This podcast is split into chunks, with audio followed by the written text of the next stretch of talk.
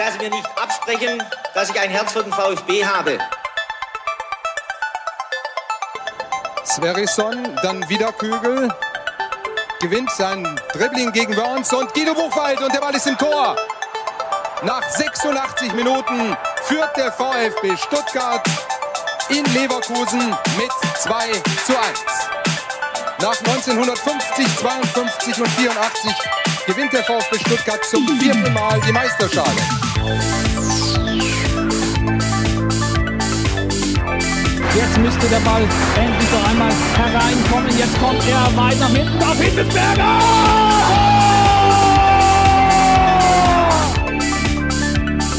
Mario Gomez, spitze Winkel, noch einmal nach innen. Pizza hat den Ball und es gibt noch einmal Abstoß vom Tor. Und jetzt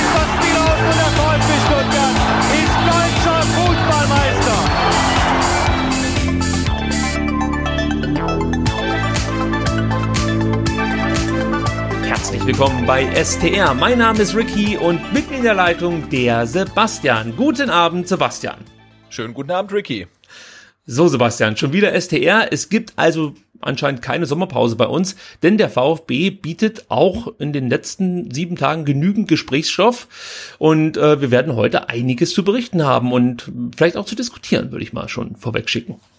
Ja, absolut. Der VfB bietet ähm, Gesprächsstoffs mit äh, Transfers und vielleicht Transfers und Nicht-Transfers ähm, und natürlich auch ähm, das für uns völlig neue Ambiente der ähm, ersten Liga bietet natürlich auch Gesprächsstoff mit ähm, Spielplänen und äh, ja Kalendern, die es jetzt gibt und so weiter. Also ähm, das ist alles total äh, aufregend äh, trotz Sommerpause. Ja, das Lieblingssegment, mein Lieblingssegment, das Transfer-Update, das wird dann wieder am Ende dieser Ausgabe von mir vorgetragen und da freue ich mich ganz besonders heute drauf, denn es gibt einige Gerüchte, über die wir sprechen können und normalerweise machen wir es ja so, dass wir bei STR auf Gerüchte verzichten, zumindest im laufenden Spielbetrieb, aber sobald dieses Transferfenster sich öffnet, dann gehen mit uns die Gäule durch und wir sind für alle Schandtaten bereit und für alle wilden Spekulationen, die es so gibt rund, rund um äh, den VfB Stuttgart. Und ihr wisst es ja, morgen startet offiziell die Transferphase, der 15. Juli und dann geht das bis zum 1. Oktober. Ihr könnt euch gar nicht vorstellen, wie sehr ich mich darauf freue. Sebastian, du wahrscheinlich auch. Du wartest auf weitere Videos ähm, aller Max Kruse.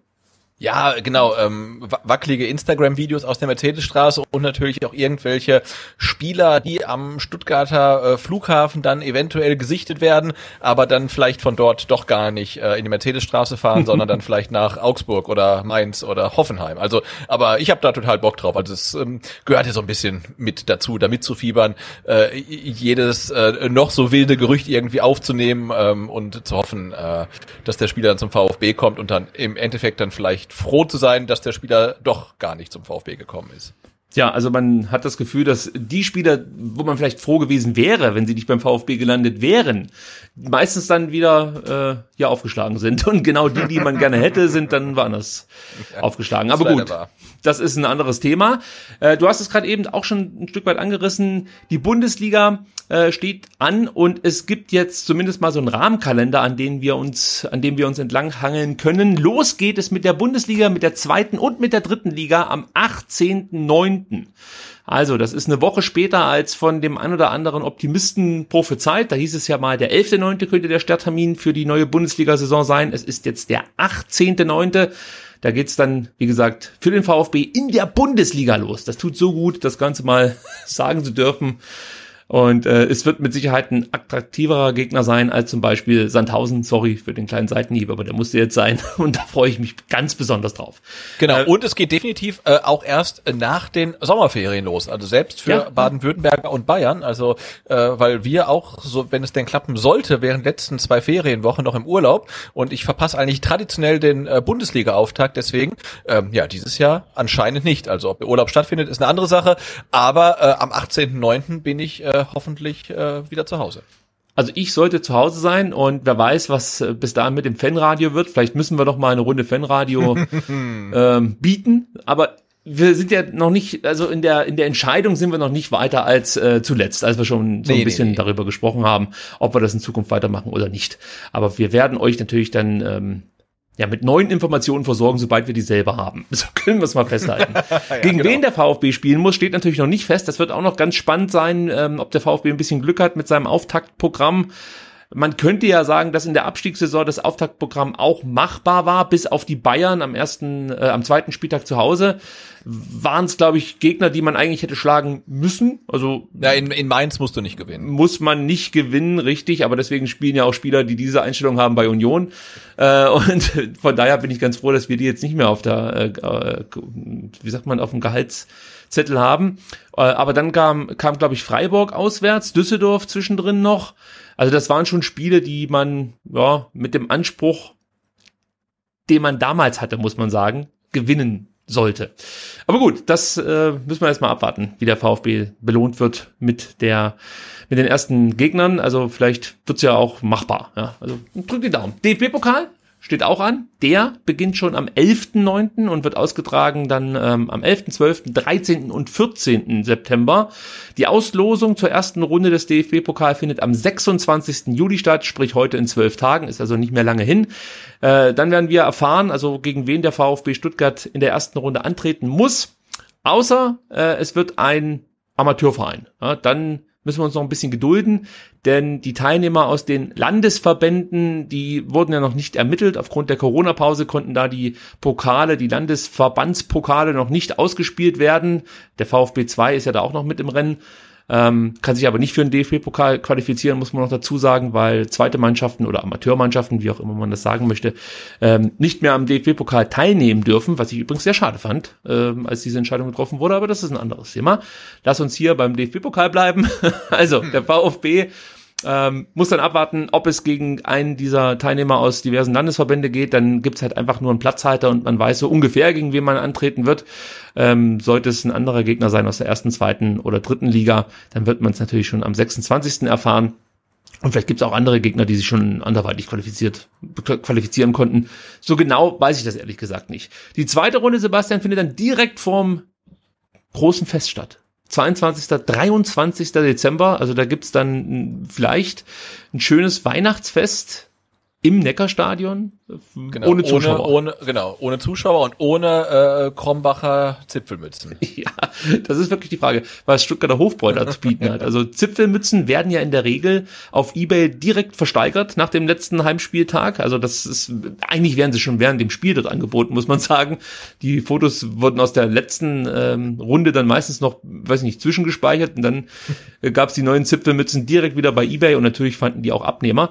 Und äh, mal gucken, was sich Stuttgarter Hofbräu jetzt einfallen lässt lässt. Also vielleicht gibt's da auch, weiß ich nicht, Wunderkerzen mit Prägung oder so, keine Ahnung. Wir lassen uns überraschen mhm. ähm, und hoffen einfach mal, dass solange keine Zuschauer in Stadien zugelassen sind, der VfB auch weiterhin kein Heimspiel im DFB-Pokal zugelost bekommt, weil das würde mich so richtig ärgern, ja. Also ja, wow, das ist natürlich dann. übel, oder? Ja. Da kriegst du nach gefühlten zwölf Jahren mal wieder ein Heimspiel und dann dürfen keine Zuschauer kommen. Stimmt, daran habe ich noch gar nicht gedacht. Boah, das wäre schlimm.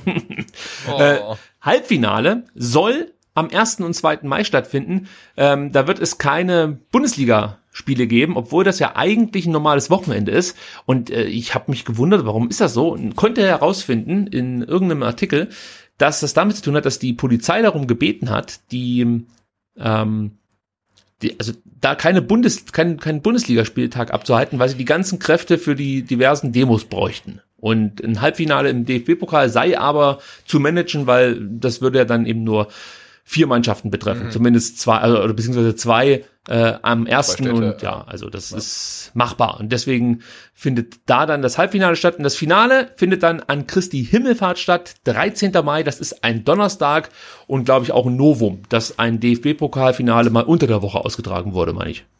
Oder kannst du dich. Nö, nicht, nicht, dass ich wüsste, aber macht ja auch Sinn. Also wenn du dann äh, einer, ein, ein Fan der äh, teilnehmenden Mannschaften bist, dann wirst du dir vermutlich den Freitag dann auch noch als Brückentag gönnen. und, und den Samstag gleich mit dazu. Wenn, ja, wenn wir im Finale stehen, Sebastian, beginnt mein Urlaub am 13. Mai und endet am, am ersten Bundesligaspieltag dann in der kommenden Saison. Das sage ich dir jetzt schon. Da, also wenn der VfB jemals wieder in ein DFB-Pokalfinale kommt, ist bei mir also da habe ich alles vergessen dann an dem Tag, glaube ich. Aber naja, ich glaube, ich muss mir darüber keine großen Gedanken machen. Es wird wahrscheinlich nicht passieren.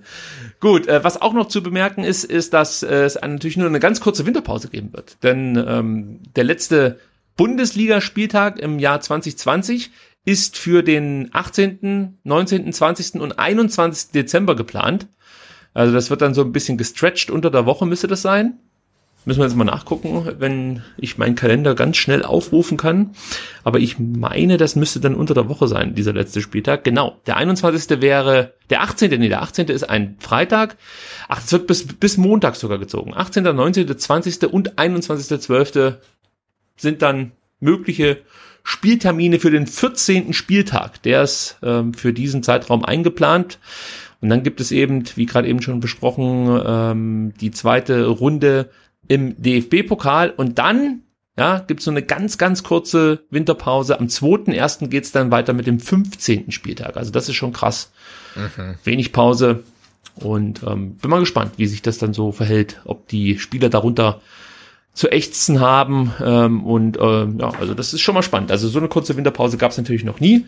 Ja, vor allem, dass es so früh wieder losgeht, ne? Am Ja, ja. 2.1. Also es ist ja dann. Aber sonst kriegen dann, sie es ja nicht hin. Mit Ja, ja, klar, ne? Aber das ist halt schon heftig. Also weil normalerweise ist ja äh, Heilige Drei Könige ist ja fünfte, sechste, also immer 6. Januar, glaube ich. Das ist ja immer dann der Mercedes-Benz Junior Cup in Sindelfing.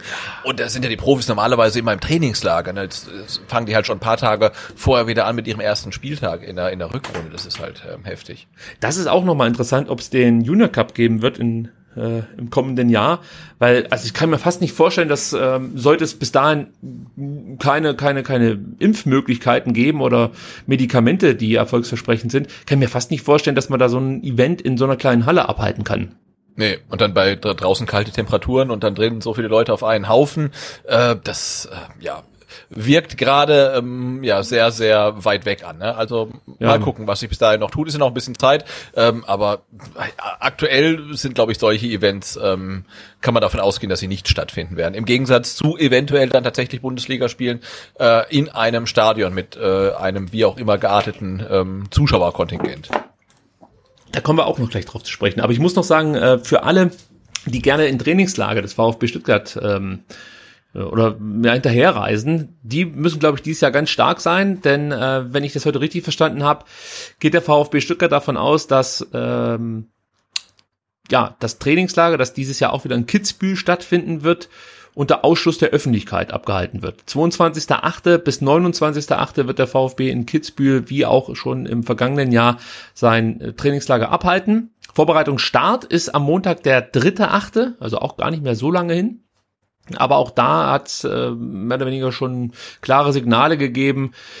Zuschauer werden wohl beim Training auch in Stuttgart nicht zugelassen werden. Also das ist der aktuelle Stand, kann sich natürlich auch noch ändern, dass man dann ein gewisses Kontingent zulässt. Äh, aber momentan sieht es danach aus, dass der VfB wirklich eine Vorbereitung ganz im Stillen abhalten darf. Selbst die Journalisten wissen noch nicht, ob sie mit ins Trainingslager reisen dürfen. Und ganz ehrlich, was soll der Meisel denn sonst essen im Sommer?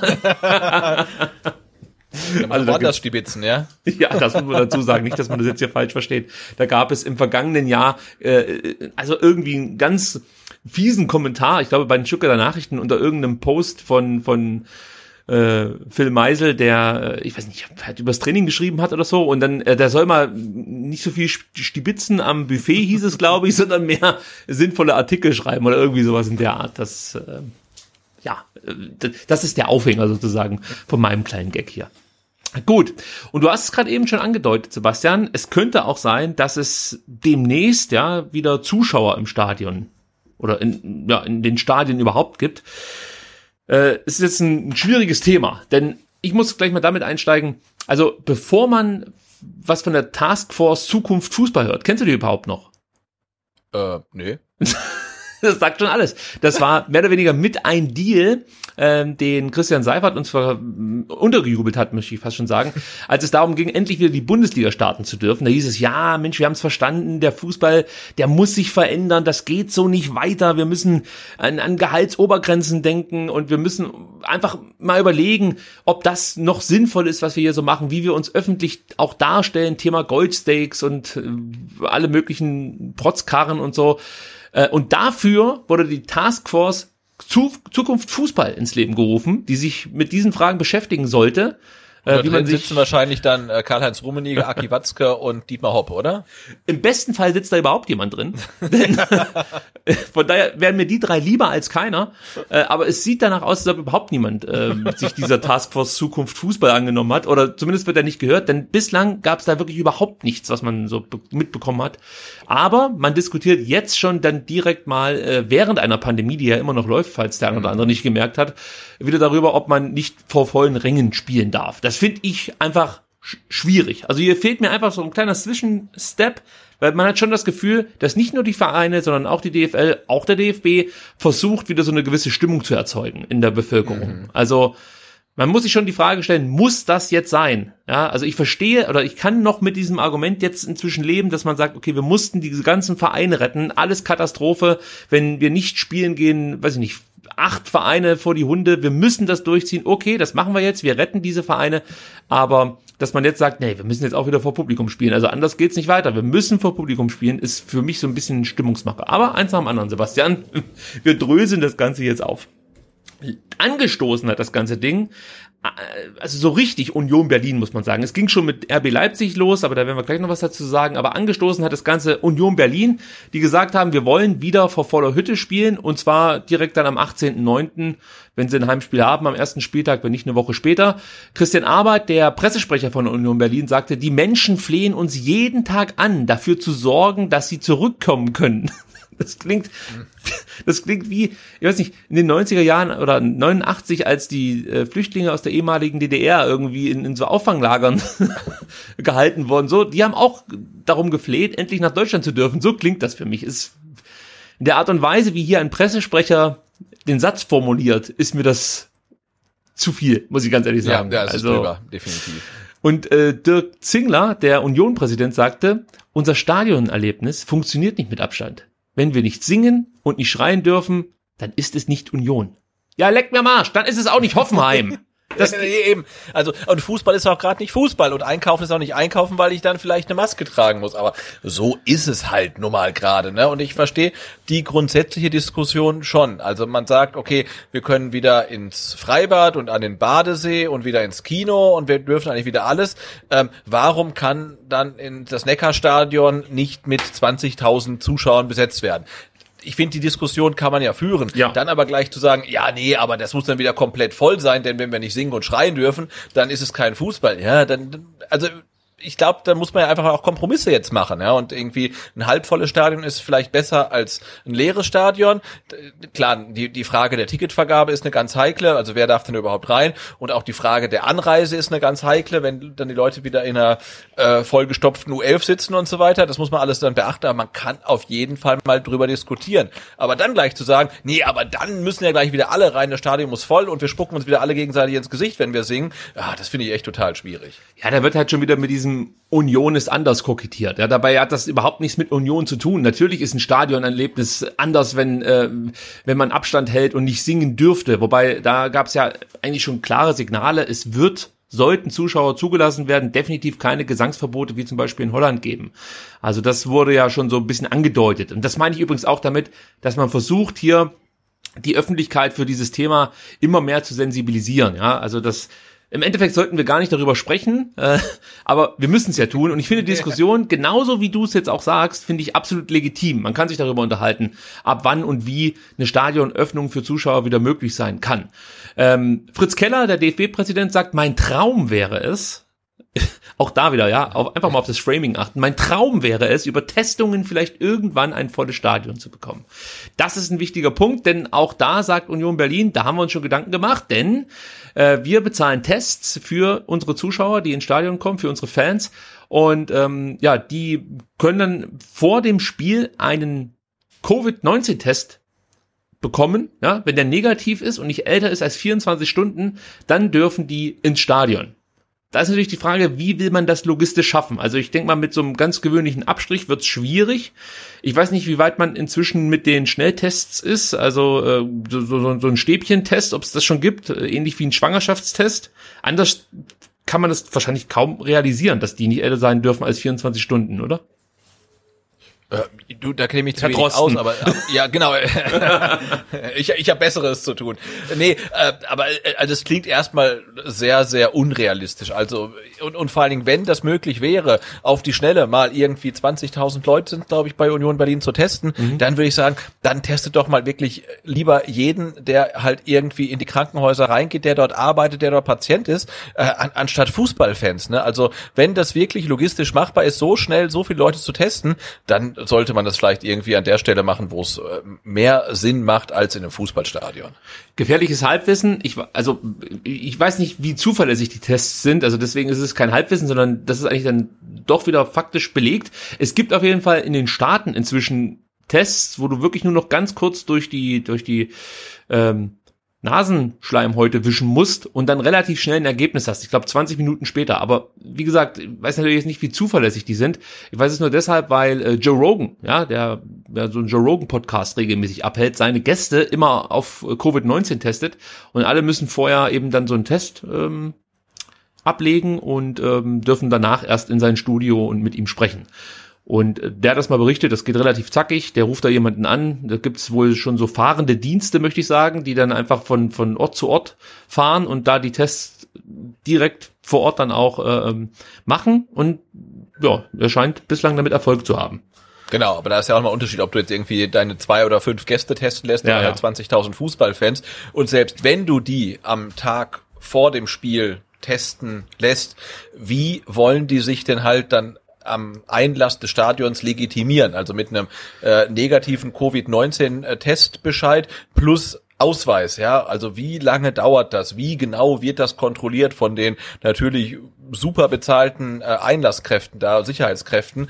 Ähm, also da, da hätte ich halt relativ wenig Vertrauen drin und ähm, und äh, ähm, dass die Leute, die da mit den öffentlichen Verkehrsmitteln zu Tausenden zum Stadion fahren, dass die auch alle einen negativen Test haben, das ist nicht der Fall. Ne? Also das Ding hat wirklich ja, ganz viele Fallstricke, da hängen noch ganz viele Fragen dran und äh, ich glaube, so einfach, wie sich das der Herr Zingler und der Herr Arbeit dann vielleicht vorstellen, ist die ganze Geschichte dann doch nicht und ich, ich kann es mir schlichtweg nicht vorstellen. Also ich kann mir vorstellen, tatsächlich, dass zum Auftakt der neuen Saison ein paar Fans im Stadion sind, aber dass irgendwelche Stadien ausverkauft sind oder voll sind, das kann ich mir wirklich überhaupt gar nicht vorstellen.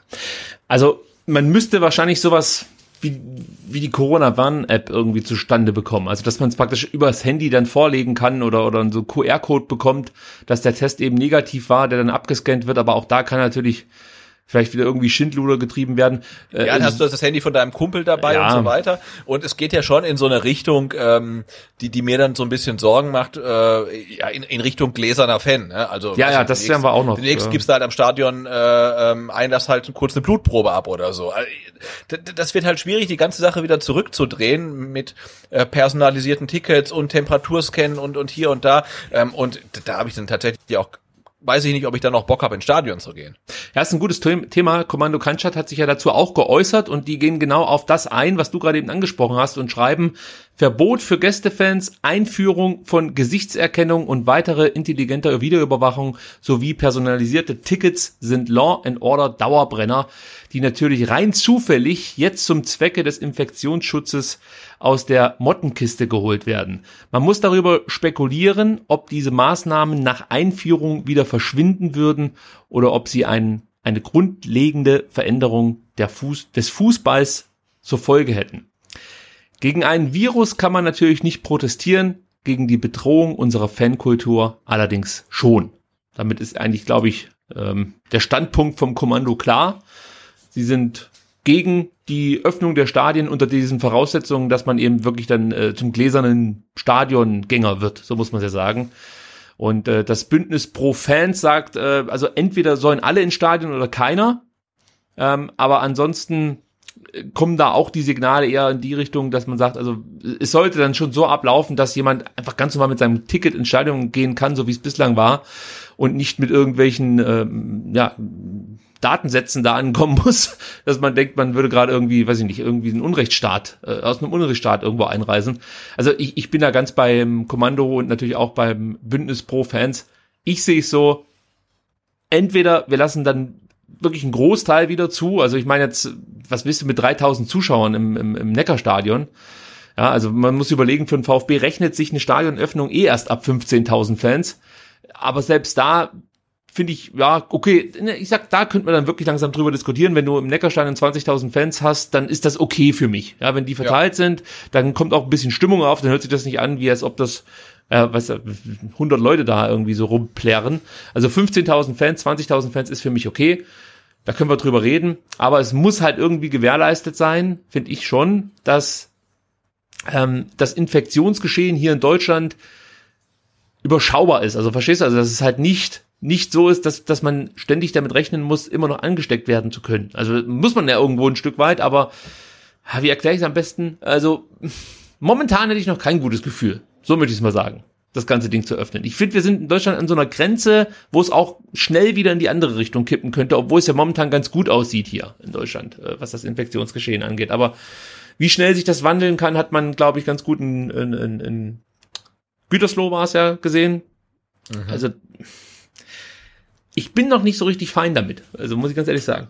Weiß nicht, wie nee, du und, siehst. Und, nee, nee, und es geht ja auch drum, äh, finden wir dann auch eine, also vielleicht findet man ja eine gute Regelung, um Spiele vor Zuschauern wieder stattfinden zu lassen. Ähm, aber ich bin mir halt nicht sicher, ob ich die dann halt ähm, geil finde. Ne? Also wenn man sagt, äh, okay, 15.30 ist Anstoß, ähm, aber wir müssen irgendwie blockweise anreisen, damit die S-Bahn nicht zu voll sind. Macht ja total Sinn. Aber dann heißt es, ähm, okay, du bist äh, Block 47, das heißt, du ähm, gehst zwischen 12.30 Uhr und 13 Uhr ins Stadion.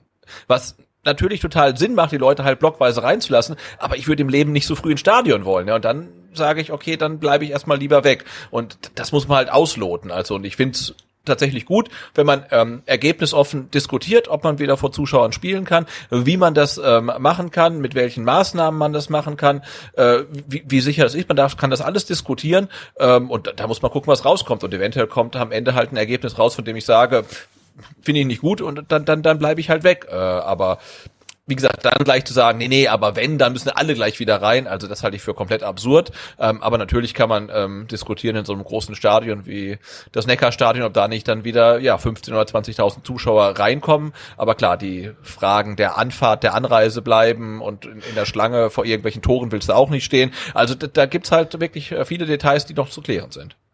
Also du meinst, wenn die Leute anreisen, mit An- und Abreise meinst du, wenn die Leute anreisen, dass sie sich bei anderen Leuten anstecken, die jetzt nicht zum Fußball fahren? Ja, zum Beispiel, aber es kontrolliert ja niemand, wer in der S-Bahn drin sitzt. Ja, ne? Also du kannst ja personalisierte Tickets haben und du kannst Gesichtserkennung haben, also kann man jetzt gut oder, oder schlecht finden, aber äh, also ich finde halt immer gerade öffentliche Verkehrsmittel und wir wissen, wie die halt äh, die die die die S-Bahnen und die Stadtbahnen aussehen vor und nach dem Spiel, ja, das ist ja dann wirklich ein Infektionsherd und da kontrolliert ja niemand, äh, wer dort drin ist, ob jemand eine Maske trägt oder nicht und ich glaube, das ist ja wahrscheinlich eine größere Gefahr als der eigentliche Stadionbesuch und ähm, das muss man ja irgendwie dann auch ähm, klären. Ja, man müsste es einfach mal, äh, also einfach mal, klingt so leicht, äh, man bräuchte so einen Probelauf fast schon mal. Also ja. vielleicht nicht direkt dann mit 20.000 Leuten, sondern eher mit weniger und dann kann man das vielleicht hochrechnen. Und äh, das Wichtigste ist, glaube ich, wirklich, dass natürlich bei An- und Abreise Maskenpflicht besteht. Wenn ich das richtig verstanden habe, äh, möchten die in Leipzig sowieso auch im Stadion Maskenpflicht dann einführen. Also um die Story mal kurz aufzumachen, in Sachsen möchte man Leipzig, also RB Leipzig, Spiele mit 20.000 Zuschauern erlauben. Ja, das Ganze soll dann auch über personalisierte Tickets ablaufen mit Handynummer und Adresse und es soll eben eine Maskenpflicht im Stadion geben. Also das Thema Maskenpflicht wäre natürlich dann auch nochmal interessant, ob das dann auch eingehalten wird. Ich glaube, jetzt in Frankreich hat das nicht ganz so funktioniert.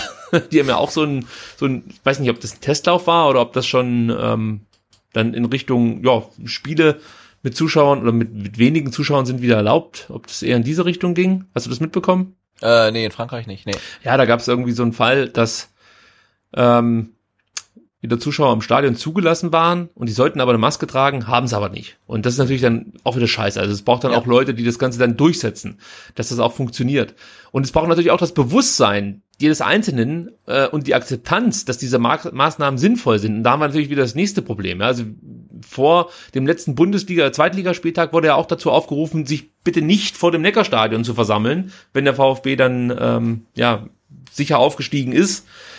Und trotzdem gab es genügend, die sich da versammelt haben und die Mannschaft gefeiert haben. Also du wirst dann auch im Stadion wieder Leute haben, die sagen, ja, leck mir Marsch, ich setze hier keine Maske auf. Ich bin jetzt im Stadion, ich stelle mich neben meinen Kumpel, wir singen, wir tanzen, wir machen eigentlich alles so, wie es immer war. Und äh, wir haben ja diesen negativen Covid-19-Test und da kann auch nichts passieren, aber man hat, man muss sich vielleicht dann auch überlegen, dass das Leute wiederum im Fernsehen sehen und das Gefühl entsteht, hier ist alles ganz normal. Ja. Ich fand, dazu hat Max Jakob Ost in seinem letzten Podcast im Rasenfunk was Gutes gesagt. Äh, er findet, so absurd es aussehen mag, dieser, äh, die, diese Szene vorm Spiel, wenn du die Kommentatoren mit Maske siehst, wichtig.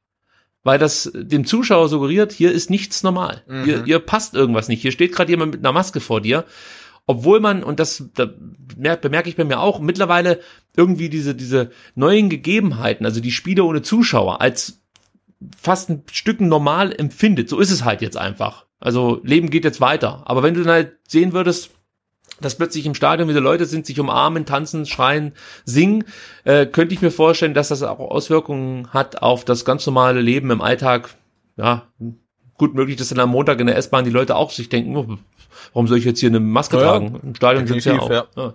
Darüber muss man sich natürlich schon Gedanken machen. Und die DFL wird natürlich auch ich sag mal, so ein bisschen von dem einen oder anderen Verein diesbezüglich unter Druck gesetzt. Mainz fordert zum Beispiel einen DFL-Leitfaden zu dem ganzen Thema. Die DFL tritt diesbezüglich eher unheit, unein, uneinheitlich auf.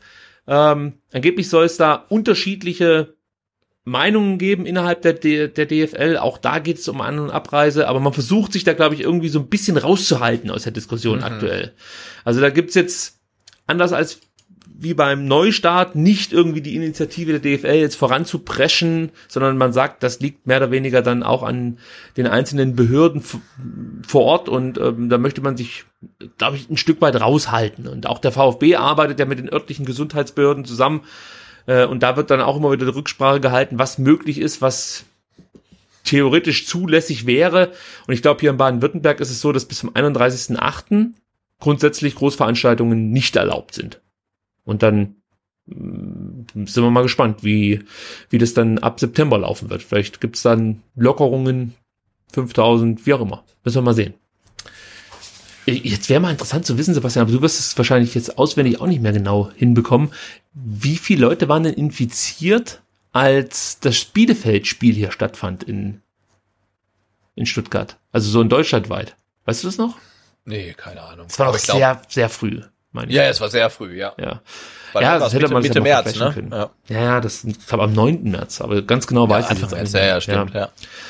Ja gut, also wie gesagt, ich fall, es fällt mir schwer, hier ganz klar Ja oder Nein zu sagen. Also es gibt so ein paar Auflagen, wo ich denn auch der Meinung wäre, man könnte über eine Öffnung nachdenken, aber es ist auch ein Stück weit ein Spiel mit dem Feuer. Also man muss, glaube ich, vorsichtig sein ähm, und vielleicht eher noch zurückhaltender agieren und dann lieber sagen, Mensch, wir hätten schon zwei Wochen früher eröffnen können oder so. Das ist mir lieber, als dass man im, Hinter im Nachhinein sagt, ähm, wir haben zu früh geöffnet. Also Ja, absolut. Ich denke, Schwierig. ist, äh, Safety first äh, muss da die Regel sein, ne? Und lieber ähm, etwas später lockern ähm, als zu früh, weil äh, ja, was passiert, wenn man äh, entweder zu spät irgendwie Restriktionen setzt oder zu früh wieder lockert? Das sieht man jetzt in vielen anderen Ländern und äh, bei, bei uns ist das echt alles noch ganz okay so im internationalen Vergleich und äh, das darf gerne so bleiben und ähm, da muss man jetzt nicht um jeden Preis wieder die Stadien ähm, öffnen, dann ähm, ja kann man vielleicht auch noch mal dann irgendwie zwei, drei, vier Spieltage abwarten und dann mal gucken, ob da irgendwas geht äh, und dann mal einen Test machen. Ähm, aber da gebe ich dir recht. Also lieber ganz, ganz vorsichtig agieren. ja, und die Unioner können ja ihre Fans weiter im Wald schicken. Ja, also, sonst, ja, ja. da Die stehen ja dann eh noch vorm, vorm Stadion. Genau, mit dem Fischerhut. Einfach kultig. Gut. Ähm, was auch noch interessant werden wird, wie der VfB mit den Dauerkarten weiterverfahren wird. Also das ist ja auch noch nicht ganz entschieden. Es gibt ja Vereine, die verkaufen jetzt einfach mal Dauerkarten. Es gibt Vereine, äh, ich glaube Gladbach war das, die verkaufen die Dauerkarten nur für die Rückrunde. Äh, und du kannst dann, sollte es vor Rückrundenstart die Möglichkeit geben, ins Stadion zu gehen, ähm, ja, durch eine Zuzahlung sozusagen dann auch äh, vorher dann auf deinen Dauerkartenplatz schon zugreifen. Sollte es erst später losgehen, bekommst du Geld zurück. Also solche Modelle gibt's ja. Vom VfB gibt's diesbezüglich noch gar keine Äußerungen. Ich denke mal, die werden auch so ein bisschen abwarten, wie das jetzt hier sich in den nächsten Tagen, vielleicht auch Wochen entwickelt. Ähm, aber das wird auch noch interessant zu sehen sein. Wer darf dann ins Stadion? Ich denke mal, das, das Vorkaufsrecht sollte eine geringere Menge ins Stadion dürfen, wird, wird dann der Dauerkarteninhaber haben. Ähm, ja, aber da müssen wir auch mal abwarten, ob es dann nicht in den nächsten Tagen neue Informationen gibt. Ja, spannende Themen, ne? Also Ja. ähm, Dauerkartenverkauf und natürlich ähm, das neue Trikot. Noch so gar nichts, da hört man so gar nichts. Doch, man hört was. Echt, du, hörst Sachen, ich höre nichts. Ja, man hört nur was, das ist das Ich, ich, Problem. ich, ich wurde sogar schon angeschrieben von Leuten, die gehört haben, dass du was gehört hast. ja, ich habe was mich dann gehört. gefragt, dann gesagt, ich habe nichts gehört. Der, der Ricky hat was gehört. Ähm, also ich habe nichts gehört. Aber ich hätte gerne was gesehen. Das, das ist ja das Problem, was ich habe. Äh, Also Weil, letztes Jahr, letztes Jahr hatte ich tatsächlich was gehört, also so ein äh, äh, Thema äh, Mint und so weiter. Ja. Ähm, da war ich irgendwie voll informiert, aber dieses Jahr so gar nicht. ja, wir hatten ja letztes Jahr auch das Glück, dass wir, das weiß ich gar nicht mehr, habe ich das über den STR Instagram-Account bekommen oder war das über meinen privaten Instagram-Account? Aber da, da durfte ich schon mal auf das neue Trikot so ein bisschen blicken, sage ich jetzt mal, äh, aber nicht nicht komplett. Also ich habe es nicht äh, in Gänze gesehen, aber mir wurde dann erklärt, wie es ungefähr aussieht. Und diesmal ähm, kann ich, Das, ich glaube, das habe ich dir per WhatsApp geschickt, oder? war das das? Ich glaub Nee, doch.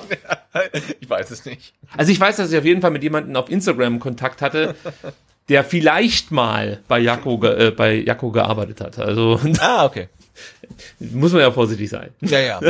Und ähm, also aus dieser Richtung gibt's diesmal nichts Neues, aber es gibt Leute, die der Meinung sind, sie wüssten was. Und äh, da muss ich erstmal abwarten, ob das denn auch wirklich so stimmt, bevor wir da groß jetzt drüber sprechen und dann wie die letzten Idioten hier dastehen. und am Ende der VfB gar nicht im Pink spielt. So. Nein, Spaß beiseite. Gut, kommen wir zu einem anderen Thema, ganz anderen Thema. Es geht jetzt rein um Fußball und äh, eine kleine Empfehlung unsererseits an euch. Und zwar gibt es einen sehr, sehr langen Artikel auf leftbackfootball.com, den wir auch verlinken werden. Und da geht es um Pellegrino Matarazzos Art und Weise, Fußball zu spielen. Seine taktischen Denkweisen, seine Vorgaben für seine Spieler, seine unterschiedlichen Pressing-Methoden, Gegenpressing-Methoden, ähm, Umschaltmomente, äh, ja, einfach alles, was ein Pellegrino Matarazzo-Spiel ausmacht, wird da bebildert und sehr, sehr verständlich erklärt. Allerdings auf Englisch, aber ich kann euch versprechen, wenn ihr Schulenglisch irgendwie hinbekommen habt mit einer 3 oder mit einer 4, dann werdet ihr diesen Text verstehen. Also er ist wirklich nicht zu kompliziert geschrieben. Wir haben vor dieser Sendung äh, miteinander privat gesprochen, Sebastian und ich, und sind zu der Erkenntnis gekommen, oder ich habe das dann einfach mal so rausgehauen, wenn du alle Spiele des VfB in dieser Saison gesehen hast und liest dir den Artikel durch, wirst du verstehen, von was äh, Chaka redet. Das ist der Verfasser des Blogartikels, Chaka Simbeya. Ich hoffe, ich spreche seinen Nachnamen richtig aus. Der Vorname, der Vorname müsste eigentlich passen. Ähm, aber im Großen und Ganzen ist das wirklich einfach mal großartig zu sehen und zu lesen, ähm, wie unser neuer Trainer, ist ja immer noch ein neuer Trainer, tickt äh, hier beim VfB Stuttgart. Und Sebastian, auch du hast dir den Artikel ein bisschen zu Gemüte geführt und äh, ich, ich behaupte jetzt einfach mal, bist auch schlauer daraus geworden. Äh, ja, absolut. Also es empfiehlt sich, das muss ich vorweg sagen, vielleicht ähm, sich mal die einzelnen äh, Positionen, äh, taktischen Positionen auf dem Feld vorher mal auf Englisch ähm, anzugucken, damit man nicht in Schleudern kommt, äh, wenn es da um äh, Wingbacks und Fullbacks geht. Also das ist ein bisschen tricky. Ähm, aber tatsächlich, wenn man ähm, das mal äh, drin hat, äh, welche Position wie heißt, dann kann man den Artikel ja, also gut runterlesen wäre jetzt übertrieben. Es ist viel. Ähm, es ist viel und es ist äh, sehr im Detail, aber man, man, man versteht's. Und ähm, tatsächlich im Gegensatz äh, zu ähm, Spielverlagerungsartikeln ist die Sprache auch ähm, ähm, relativ wenig blumig, sondern halt äh, sehr straight. Also man, Genau. man, man liest es und man weiß, äh, was er meint. Ja, aber man muss nicht irgendwie sich da durch irgendwelche äh, Metaphern oder äh, Umschreibungen irgendwie noch durcharbeiten, sondern man, ja, man kommt ähm, relativ äh, schnell äh, da zu dem zu dem Kern äh, des Satzes. Aber trotzdem muss man es natürlich zwei, dreimal lesen, um es dann zu verstehen. Ähm, nee, aber es ist äh, ein, ein, ein wunderbarer Artikel und wer, ähm, also wenn wir schon so viel Zeit brauchen, um das Ding zu lesen, dann äh, fragt man sich ja, wie lange hat es gedauert, das Ding zu schreiben und wer schreibt so einen langen Artikel über den zweiten der abgelaufenen Zweitligasaison? Also äh, vielen, vielen Dank dafür. Und nicht nur einen, sondern noch einen zweiten über Tim Walter. Auch da Ja. kann ich nur noch mal sagen, Props an die Zusammenfassung von Chaka. Auch da Tim Walters Taktik wirklich mal richtig stark runtergebrochen. Der Artikel ist fast noch ein bisschen interessanter, weil ich Tim Walter als Trainer cool finde. Das wird der eine oder andere, glaube ich, inzwischen wissen. Ähm, aber äh, wie gesagt, für die VfB-Fans und die sich jetzt nicht mit Tim Walter groß beschäftigen wollen, weil er eh weg ist, ist der Materazzo-Artikel der Artikel, den man einfach lesen sollte, weil das auch, Sebastian hat es gerade gut gesagt, nicht wie bei Spielverlagerung so ein, ähm, ja, das wie sage ich das jetzt nicht despektierlich wirkt. Äh, Ja, Manchmal hast du das Gefühl, die, die geilen sich schon so ein Stück weit selber an ihrer fachkundigen Sprache auf. So. Ich würde sagen, sie haben teilweise, die haben mittlerweile ihre eigene Sprache auch so ein bisschen ähm, Vielleicht entwickelt auch so, einfach, ja. ne? ja. Ja, und das meine ich jetzt gar nicht böse, sondern es ist immer so, wenn du in Fachgebieten unterwegs bist, dass es da natürlich dann anders, dass da anders, anders kommuniz- kommuniziert wird als äh, wie, sagen wir mal, in der, in der breiten Masse.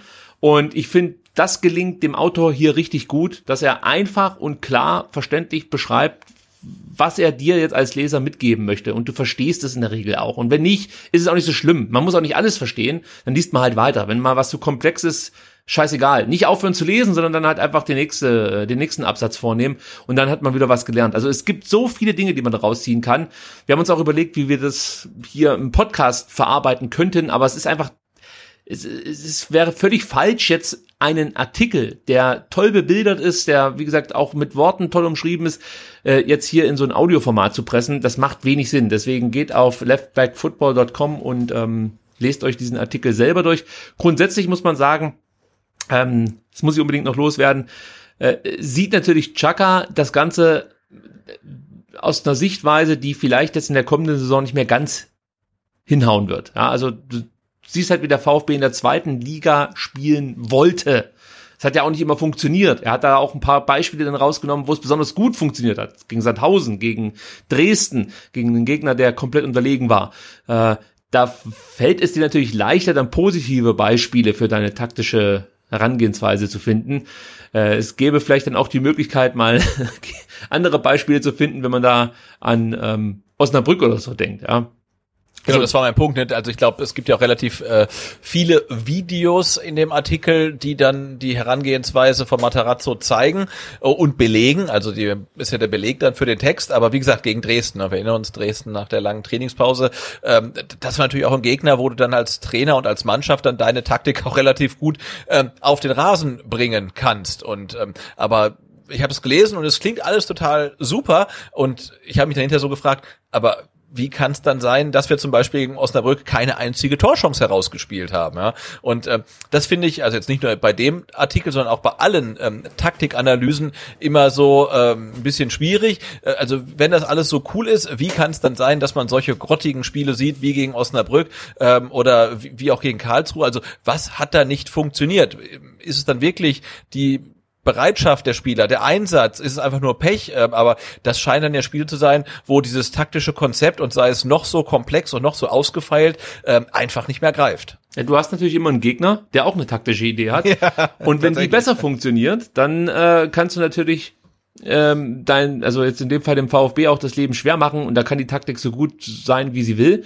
Dann kommt noch dazu, dass wir Spieler haben, die oft technische Probleme offenbarten in ähm, ja gerade in der Art und Weise, wie man Bälle verarbeitet hat, wie man ähm, versucht hat, dann auch mal schnell zu spielen. Da war es oft so, dass Pässe ungenau gespielt wurden, dass die ersten Kontakte einfach schlampig waren und äh, dann kannst du eine gute Taktik haben, aber wenn es zu lang dauert, dann bringt das alles nichts. Denn Tempo ist schon wichtig, also gerade für die Taktik, die Matarazzo da so an den Tag legt, nicht nur für die, für grundsätzlich ist für das Spiel Tempo wichtig, nicht nur Tempo ähm, des einzelnen Spielers, sondern Tempo im Kopf, Tempo in der Aktion an sich.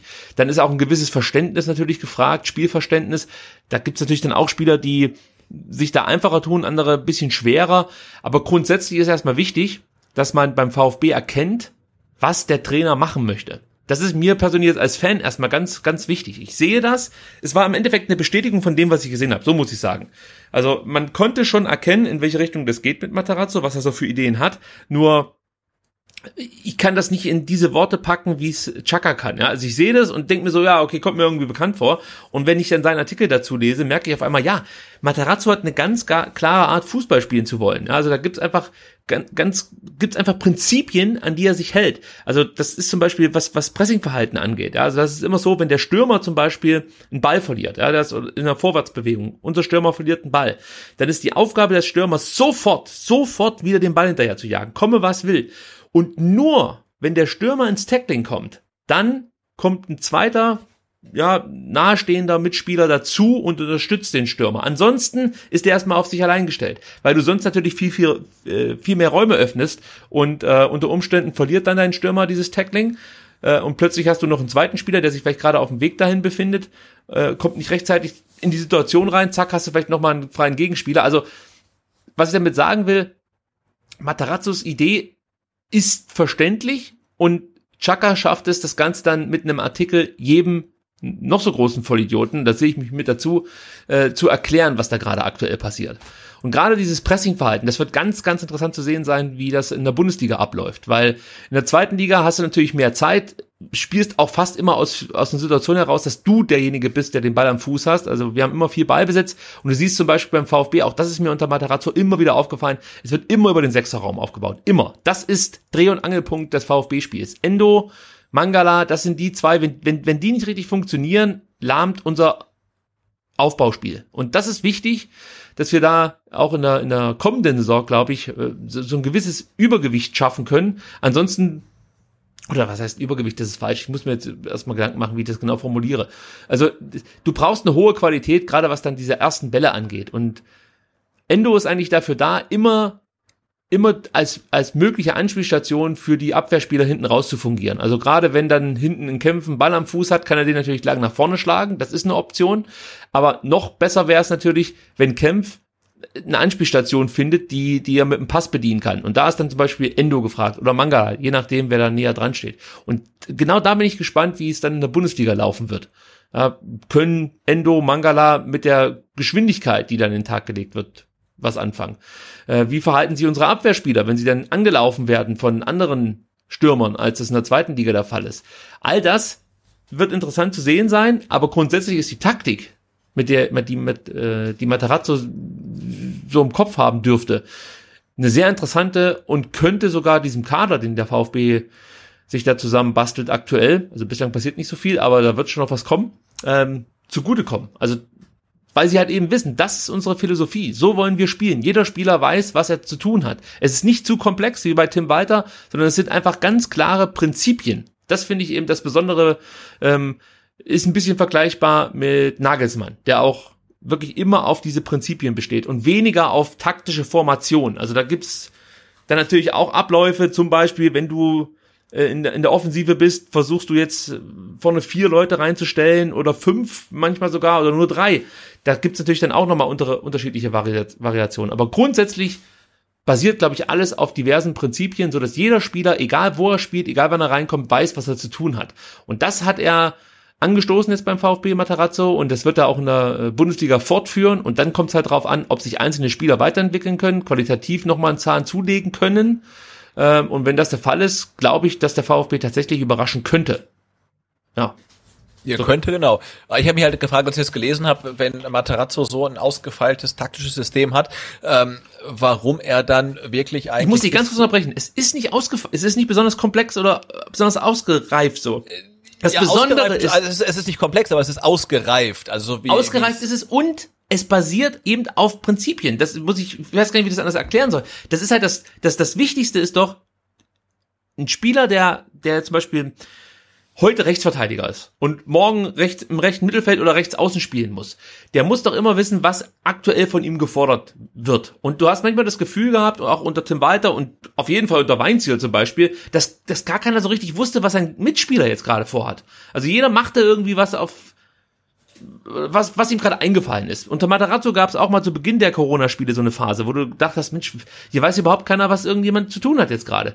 Und das ist das, was Matarazzo seinen Spielern mitgeben will. Dass sie immer wissen, was der Mitspieler vorhaben sollte, so muss man es ja sagen, und selber natürlich dann auch eigentlich in jede Rolle schlüpfen können, weil sie das wissen. Natürlich gibt es dann Unterschiede, ob, ob, ob jemand gut verteidigen kann und deswegen von mir aus im Mittelfeld spielt und ein anderer hat eher einen Offensivdrang und spielt dann auf der achten, Achterposition und orientiert sich halt eher nach vorne. Aber es basiert auf diesen Prinzipien. Das ist das, was ich bemerkenswert finde. Ja, genau. Und das finde ich auch bemerkenswert. Aber was ich sagen wollte ist, ähm, dann ist sich vielleicht Materazzo seiner taktischen Strategie äh, sehr sicher und auch seiner Prinzipien. Ähm, aber ich erinnere dich an die Endphase der Saison. Anscheinend ähm, hat er dann sehr, sehr lange gebraucht, um das richtige Personal für diese taktischen Positionen zu finden, weil äh, mhm. äh, ne, zwischen Karlsruhe und Sandhausen hat er den Kader oder die, seine Startelf ja mehr oder weniger einmal auf links gedreht, ja. Und das heißt, ähm, er war sich vielleicht seiner Taktik sicher, ähm, aber er hatte nicht die richtigen Leute dafür. Vielleicht. Also das hat mich so ein bisschen gestört, weil man liest das und das ist alles halt so, natürlich aus Sicht des äh, Analysten halt auch eigentlich alles klar und stringent. Und du liest das und denkst, ja, total geil und ja, natürlich und hm, und hier und da. Und dann überlegst du, naja, aber da war doch Karlsruhe. Und danach hat er irgendwie wie viel auf sechs, fünf oder sechs Positionen mhm. getauscht. Ähm, und der Clinton Mola, der hier angesprochen ist, der hat überhaupt gar, gar keine Rolle mehr gespielt. Und ähm, also ich finde so klar, äh, wie Materazzo dann in seiner taktischen Vorgehensweise war, war er dann in Sachen Personal nicht. Also dafür gibt es jetzt ja natürlich eine Sommerpause und ein Trainingslager. Ähm, und da bin ich mal gespannt, ob er dann von Beginn an in der Bundesliga-Saison seine Startelf hat, weil das hat ja dann wirklich relativ lange gedauert, bis er anscheinend dann die Leute gefunden hat, die sein taktisches Korsett äh, optimal ausfüllen können. Aber ich fand, im Nachhinein muss ich das aber jetzt sagen, äh, ich glaube, damals habe ich es auch kritisiert, aber ich fand jetzt, oder ich, ich eigentlich finde ich es erst jetzt so, ähm, nachvollziehbar, was er als Begründung dann herangeführt hat, warum er die ganze äh, Truppe dadurch gewürfelt hat. Weil er meinte, die sechs oder viele Spieler wirkten irgendwie verkrampft, die waren nicht mehr frei, die hatten keinen Spaß mehr am Spiel. Und das kann ich dann wiederum nachvollziehen, dass das natürlich dann äh, das ganze Spiel so sehr hemmt, dass auch Matarazzos Taktik nicht mehr so funktioniert, wie er sich das vorstellt. Also auch hier wieder ist das Besondere eigentlich, dass dir der Trainer erklärt, warum es nicht funktioniert hat. Und es ist ein Stück weit schlüssig, weil eigentlich spielen ja jetzt oder spielten dann Spieler, die, die vielleicht nicht ganz die Qualität hatten oder haben, wie die, die davor gespielt haben, aber trotzdem machen sie es besser. Und die scheinen dann eben frei zu sein. Und die wissen ja, die Taktik hat sich ja nicht groß geändert, außer dass du natürlich hinten dann mit einer Dreierkette gespielt hast, aber das hast du zu Beginn unter Matarazzo ja auch gemacht.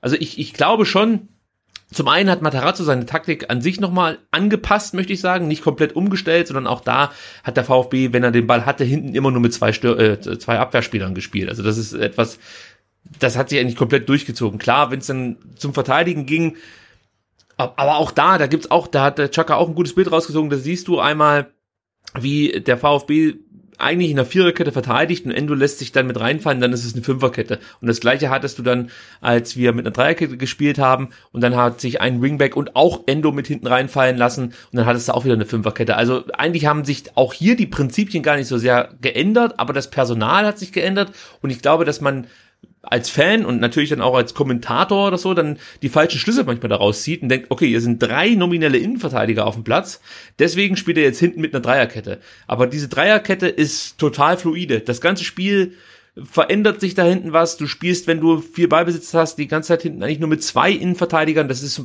zum Beispiel auch ein Grund, warum Kempf mitspielt, weil er sich nach vorne hin viel besser mit einschalten kann, als das andere Innenverteidiger beim VfB könnten. Und er dann einfach nochmal so ein, so, so, so einen zweiten Sechser fast gibt neben Endo. Natürlich nicht ja, direkt. Aber, aber genau, aber das ist jetzt genau mein Punkt. Ne? Also das habe ich auch rausgelesen. Ähm, Mark Oliver Kempf ist halt total stark im Aufbauspiel und deshalb eigentlich ein ähm, totaler Kandidat für Materazzo. Und da frage ich mich, aber warum hat er ihn dann komplett rasiert? Ja, also er bringt dann halt, er, Kempf als Kapitän sitzt auf der Bank, dann wird Phillips eingewechselt kurz vor Schluss, während Kempf auf der Bank sitzt. Ja, und also das hat bei mir nicht so richtig zusammengepasst. Ne? Also einerseits liest du das und denkst, ja natürlich, Marc Oliver Kempf, perfekter Innenverteidiger im Materazzo-System und dann erinnerst du dich zurück und überlegst, was haben wir geschimpft äh, oder uns gewundert, warum der nur auf der Bank sitzt und dann kurz vor Schluss halt äh, Philips eingewechselt wird. Ja? Aber er kann ja Kempf nur, er kann ja Kempf nur vorziehen oder die Freiheit geben, wenn er noch zwei Innenverteidiger hat. Wenn er jetzt aber mit einer klassischen, also mit zwei Innenverteidiger von vornherein nur spielt, dann kann er Kempf die Freiheit nicht geben dass er nach vorne geht. Deswegen glaube ich, hat er gesagt, ich stelle jetzt um hinten auf drei Innenverteidiger, so dass ich die Möglichkeit habe, wenn sich Kempf mit nach vorne einschaltet, habe ich immer noch zwei Innenverteidiger hinten. Aber an, an der Grundformation hat sich erstmal nichts geändert. Wenn der VfB einen Ball hat und orientiert sich nach vorne, spielen hinten zwei klassische Innenverteidiger.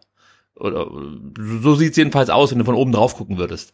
Und Kempf ist dann derjenige, der ein bisschen vorgelagert spielt und sich mit nach vorne hin einschaltet. Aber ich verstehe deinen Punkt natürlich schon, warum entscheidet sich Matarazzo dann ähm, in Karlsruhe für für äh, wer war's? Nathaniel Phillips und nicht mhm. für, ich glaube, da gab es auch noch irgendwie einen offensiven Spieler auf der Bank oder so, meine ich. Ich weiß ja, jetzt nicht mehr wer. Genau, ich finde das immer super, wenn man halt aus taktischer Sicht ähm, drauf guckt, ne? Und ich finde es halt umso schöner, dass Fußball halt nicht nur Taktik ist, sondern halt auch wirklich tausend andere Faktoren, ja. Und das eine ist halt wirklich äh, ja, weiß ich nicht, wie soll man es nennen, Hi Hierarchien, Stimmung, Emotionen ja. und so weiter. Ne? Und du hast halt einen Kapitän ähm, äh, und dann muss der vielleicht auch spielen, wenn er vielleicht auch vielleicht nicht ganz so gut in der Situation ist, äh, wie, wie sein, sein Konkurrent. Und da musst du das, das, das Alter der Spieler bedenken, ob sie Eigengewächse sind oder eingekauft und so weiter. Und natürlich ist diese nüchterne äh, Betrachtung der Taktik ist super, ähm, vor allen Dingen, wenn das jemand macht, der vermutlich dann kein VfB Stuttgart-Fan ist. Und man liest es halt und aber dann fallen einem halt irgendwie tausend andere Sachen ein. Und ähm, also auch ich denke, dass es da, oder ich denke, dass es da einfach noch ähm, Optimierungspotenzial gibt und dass es halt Dinge gibt jenseits ähm, von äh, kühler Analytik und Taktik, die, die man halt einfach äh, beachten muss, um, um, um, um nachhaltig erfolgreich sein. Aber das ist auch meine fußballromantische äh, Laienansicht. Ähm, ja, stimmt aber, aber glaub, komplett. Ne,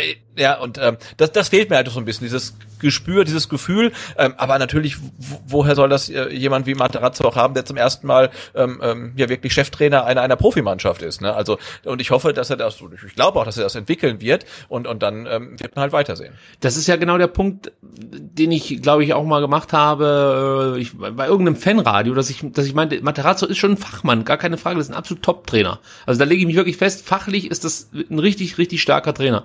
Die Frage ist halt, ob er das auch hinbekommt mit, mit wie du es gerade angesprochen hast, mit Hierarchien, mit Stimmungen innerhalb der Mannschaft. Da hat er ja jetzt schon gemerkt, dass es da auch mal krachen kann beim VfB. Und kann, kann er dann, kann er das dann irgendwie wegarbeiten, sage ich jetzt mal. Er hat das mit Bartschuber, glaube ich, ganz gut hinbekommen. Allerdings waren es da auch nur noch vier, fünf Spieltage oder gar nur drei oder so. Ist auch egal, wie viele das letzten Endes waren. Es waren nicht mehr viele. Darauf können wir uns verständigen.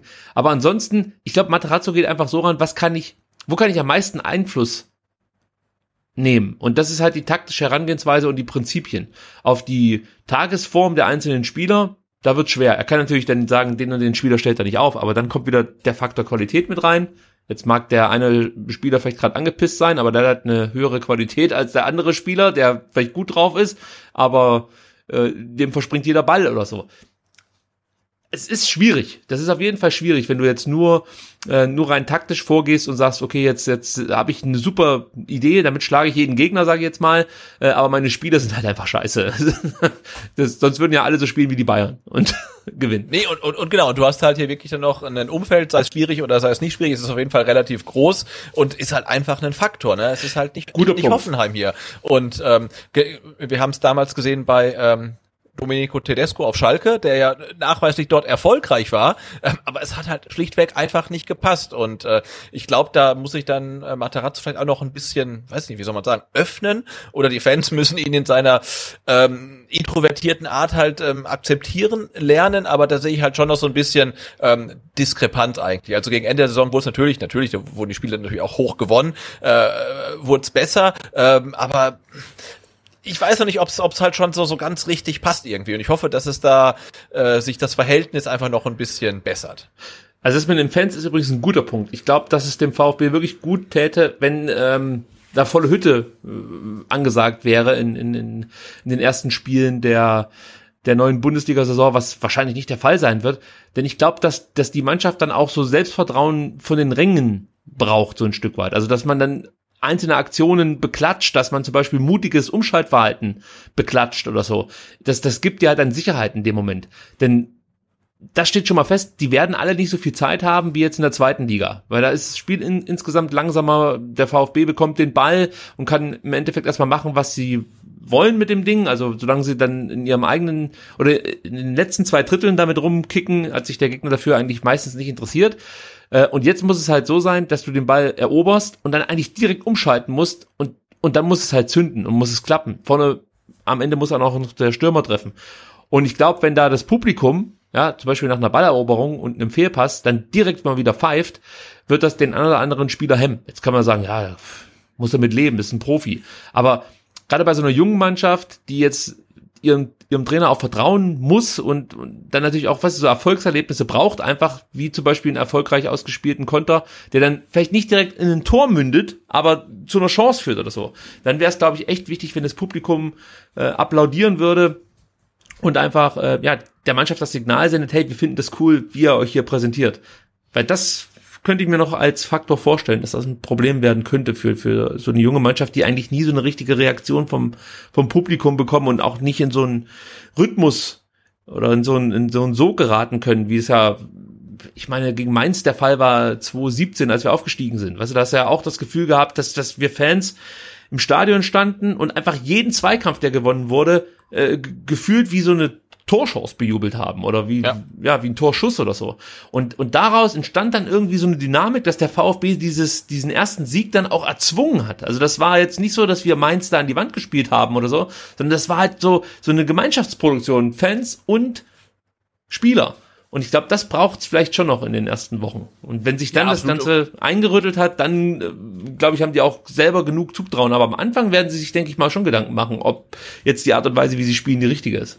Ja, vor allem, wenn du halt dann, äh, weiß nicht, an ersten Spieltagen Gegner haben solltest, wie, äh, weiß ich jetzt nicht, Bayern oder Leipzig oder äh, Gladbach oder Leverkusen, ja, wo wirklich dann auch niemand irgendwie erwartet, dass der VfB da äh, punktet, aber jeder erwartet, dass halt ihr Bestes geben. Und wenn die Mannschaft halt merkt, okay, äh, äh über Einsatz und auch gutes Spiel, äh, das wird von den Fans honoriert, auch wenn es jetzt nichts äh, Zählbares mit sich bringt, ähm, das wäre ein wichtiges Signal, auch gerade so ähm, diesen Step von der zweiten äh, Liga, wo man wirklich auch Ergebnisse erwartet hat und Punkte erwartet hat zur ersten Liga, wo man dann wirklich sagt, hey, tretet ordentlich auf, das, das, das reicht uns schon mal, ne? Also wenn dann was dabei rumkommt, umso besser, aber äh, das ist völlig okay, dann auch mal ein Spiel nicht zu gewinnen, wenn man es versucht hat, das Ding zu gewinnen. Und ich glaube, diese Rückkopplung vom Publikum, die wäre schon wichtig für, für viele Spieler, die noch gar nicht so lange beim VfB sind, ähm, äh, ja, um das besser einzuschätzen. Und klar, das fehlt natürlich ähm, absolut äh,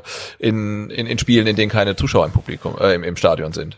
Und übrigens, äh, während Artikel über den VfB schreiben, die eigentlich mit dem VfB gar nichts zu tun haben und einfach, glaube ich, nur den Trainer cool finden, ja, erwartet man natürlich als Fan, und das ist jetzt vielleicht ein neues Thema, ein Stück weit, dass vielleicht solche Artikel eher in etablierten Medien ein Zuhause finden. Stattdessen lese ich da zum Beispiel beim SWR äh, interessante Einblicke von Thomas Berthold und äh, Hansi Müller, die mal wieder feststellen, dass der aktuelle Kader absolut nicht Bundesliga-tauglich ist. Im Endeffekt kann der VfB der Bock gar nicht antreten.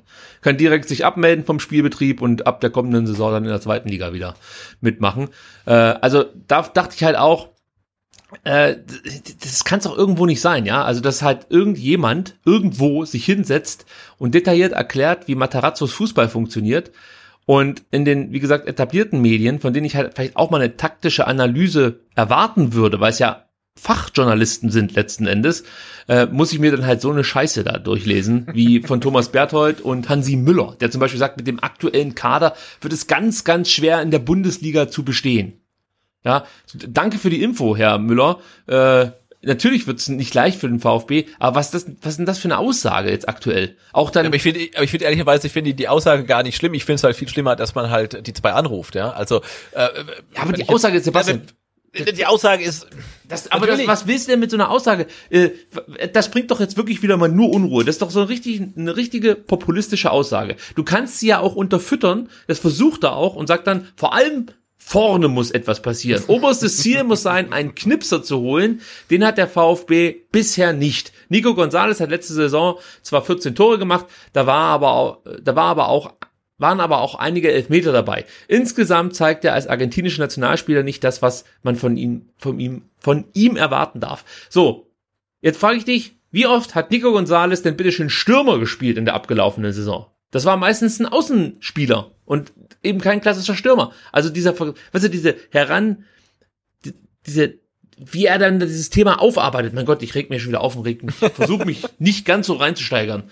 Aber wie er dann dieses Thema hier aufarbeiten möchte, ist schon totaler hum Humbug. Du kannst natürlich sagen, ja, der Kalajdzic, der hat vielleicht nicht die Qualität für die erste Liga oder konnte das in seinen ersten Einsätzen für den VfB nicht be bestätigen, dass er vielleicht schon jemand ist für die Bundesliga. Aber dann mit Nico Gonzalez zu kommen, der als Linksaußen oder mal als Rechtsaußen seine Tore gemacht hat, da passt das für mich einfach schon wieder nicht zusammen. Denke ich mir halt doch einfach das Maul. Dann sagt doch einfach, hey, komm, ja, wir müssen uns, äh, oder der VfB muss schauen, dass sie sich irgendwie noch verstärken können, dass sie Spieler finden, die zum System passen. Ich sehe jetzt aktuell, kann er ja sagen, ich sehe aktuell Kalajdzic nicht als klassischen Stürmer, mit dem du in der Bundesliga als Aufsteiger bestehen kannst. Hier wäre es vielleicht gut, den und den Stürmer reinzubringen. Aber zu sagen, dass Gonzales, dass man einen anderen Stürmer braucht und Gonzales äh, der falsche Spieler sei, weil er mit 14 Toren ja auch ein paar Elfmeter verwandelt hat und als argentinischer Nationalspieler jetzt nicht das zeigt, was, was ähm, man von ihm erwarten dürfe, Das ist, nee, das geht mir einfach auf den Sack. Das macht mich einfach nur wütend, immer diese Aussagen von, von irgendwelchen alten VfB-Spielern.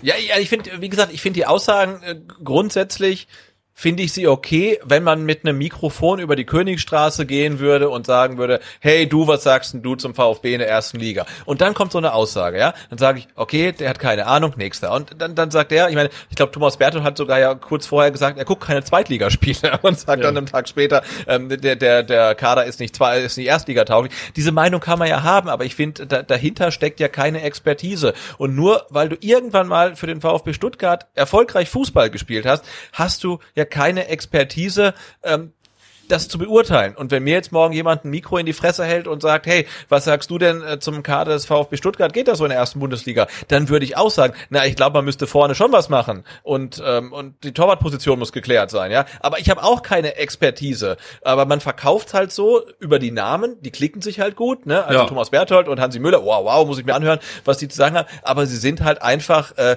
haben keine Expertise, um diese Frage zu beantworten. Und so wird's halt verkauft. Und das macht mich so ein bisschen sauer. Also warum fragt man sie überhaupt, ne? Also das ist der Punkt, den ich machen kennt wollte. der SWR halt niemanden, den man fragen kann. Also da gibt's ja tausend Leute, die du, die du eher fragen könntest. Du könntest, weiß ich, Tim Walter fragen oder Jan Schindelmeiser oder vielleicht sogar Hannes Wolf oder irgendjemand, aber irgendjemanden, der halt ein bisschen Expertise hat. Ja, Chaka Simbeya zum Beispiel. Oder Chaka Simbeya, genau. Ja, ähm, aber vielleicht nicht irgendwelche Leute, äh, ehemalige wirklich verdiente VfB-Spieler, die sich äh, im Zweifelsfall kein einziges Spiel vom VfB in der zweiten Liga angeguckt haben und jetzt äh, sagen, äh, warum es nicht funktionieren wird. Also das finde ich halt so ein bisschen schwach. Das war letzten Endes auch mein Punkt, den ich machen wollte. Genau das, was du jetzt gerade gesagt hast. Warum sprichst du denn mit Leuten, die im Endeffekt gar nicht mehr so richtig wissen, äh, über was sie da gerade reden?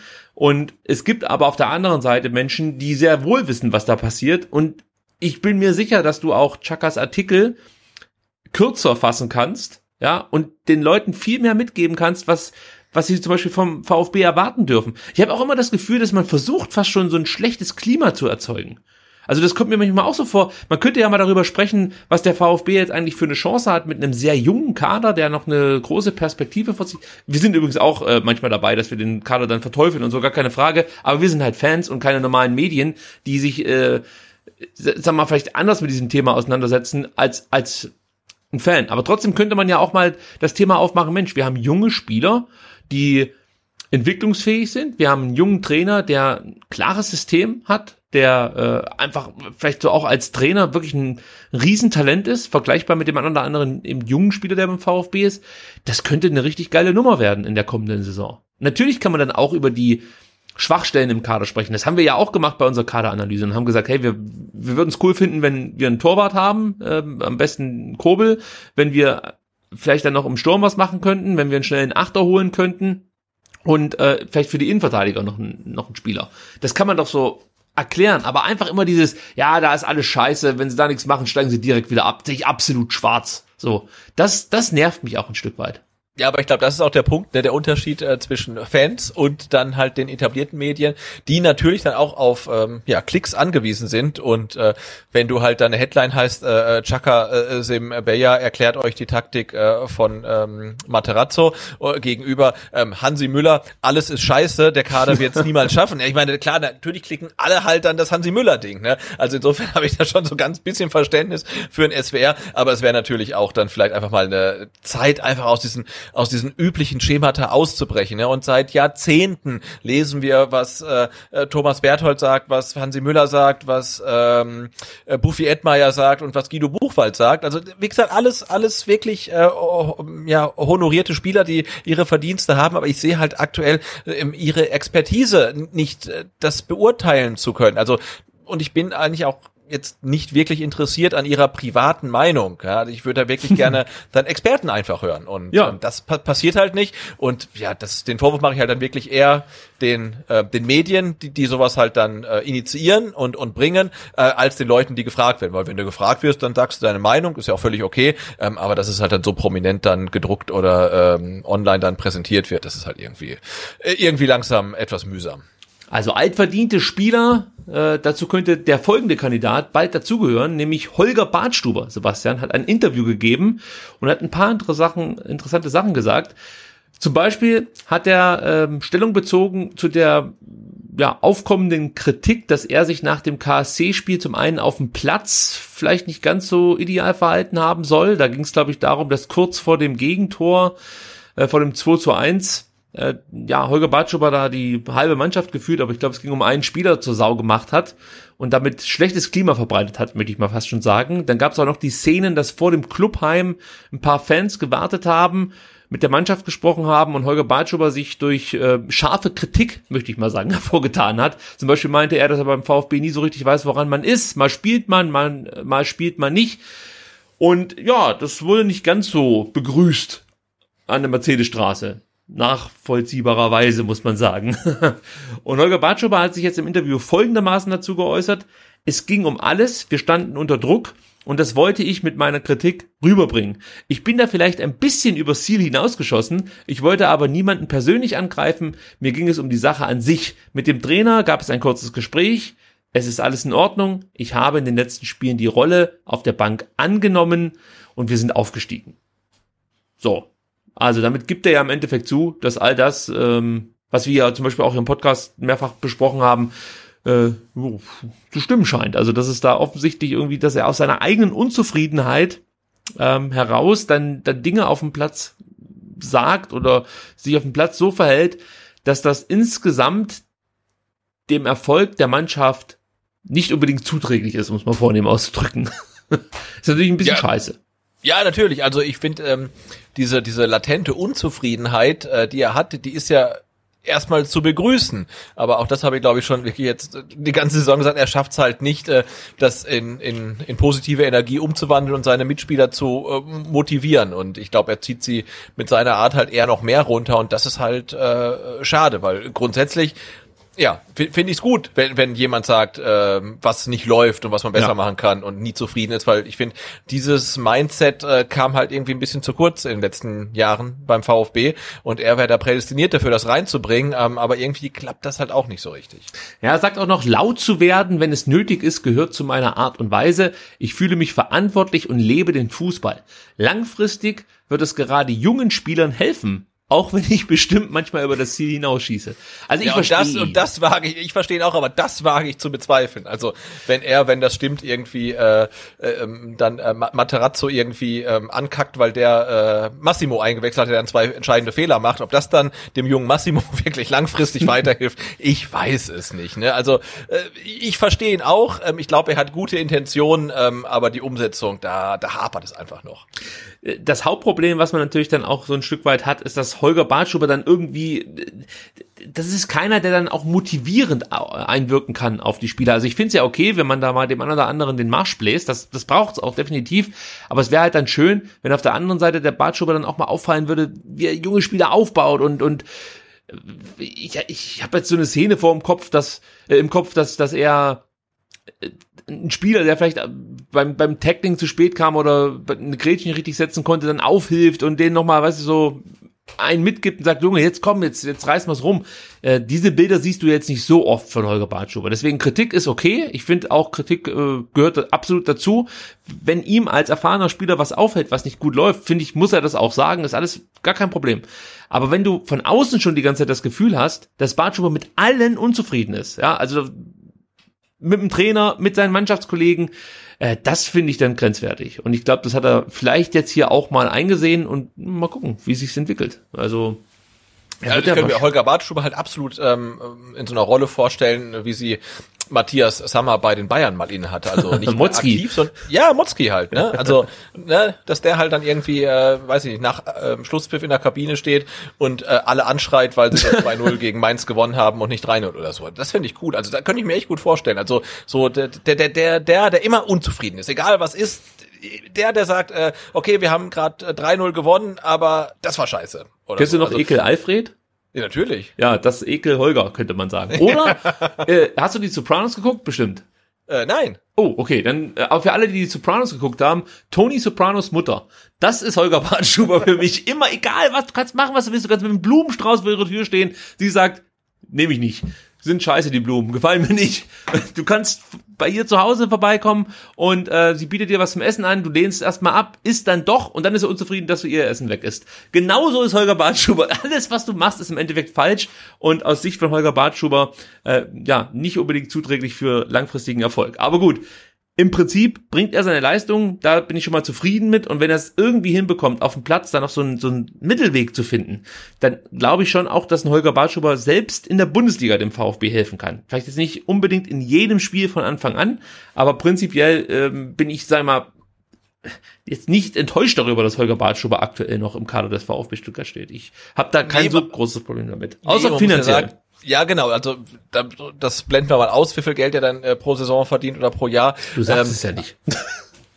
aber, aber äh, ich meine, er ist jetzt ja, ähm, wenn man Kaminski mit seiner Ausleihe nach Düsseldorf mal rauslässt, halt wirklich der dienstälteste Spieler ähm, im Trikot mit dem Brustring. Und man muss ja sagen, wir haben ihn ja schon irgendwie so ein bisschen lieben gelernt. Ne? Es ist so, so ein bisschen so, so, eine Hassliebe. Ne? Also er gehört einfach mit dazu und man möchte ihn irgendwie auch nicht missen, finde ich. Also äh, das sage ich jetzt ganz leise, ich bin schon froh, dass er da ist.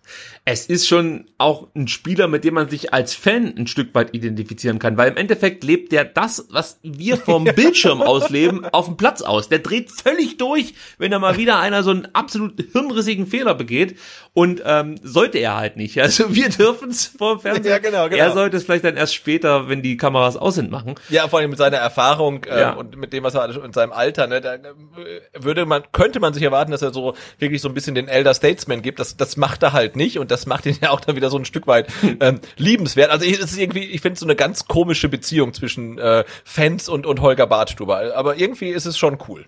Er sagt auch noch, Stuttgart ist für mich ein turbulentes Kapitel. Ich weiß jetzt, welche Power der VfB in jegliche Richtung hat. Er ist ein posierender und polarisierender Club. Wir waren die Überraschungsmannschaft in Liga 1, dann Absteiger, jetzt Aufsteiger. Ich bin mittlerweile, und jetzt wird's echt interessant, Leute zuhören, ich bin mittlerweile der zweitdienstälteste Spieler, obwohl ich erst drei Jahre da bin. Ich hatte sechs Trainer und drei Sportdirektoren. Das macht es nicht einfacher und sagt viel über die letzten Jahre aus. Und vielleicht, wenn ich das jetzt selber mir gerade so ein bisschen vorlese, kann man da auch ein bisschen Verständnis aufbringen, dass ihm schneller die Hutschnur platzt, weil ja natürlich, weil ich glaube, ne, der Zweitdienstälteste, das heißt, der Dienstälteste ist halt Kaminski, Jens, Jens ne? Kral, denke ich. Ja, gut. Ah, ja, und Kaminski, ja. Und beide. Kaminski, der zeitlang weg war und Jens Kral, der halt in der Zeit halt keine Pflichtspiele gemacht hat. Ähm, und, und wenn jetzt ein Holger Bartstuber sagt, das BNVfB steht für Bartstuber, muss man sagen, ja, das stimmt irgendwie, ne? Weil, also sechs Trainer, drei Sportdirektoren, ne? Das ist, boah.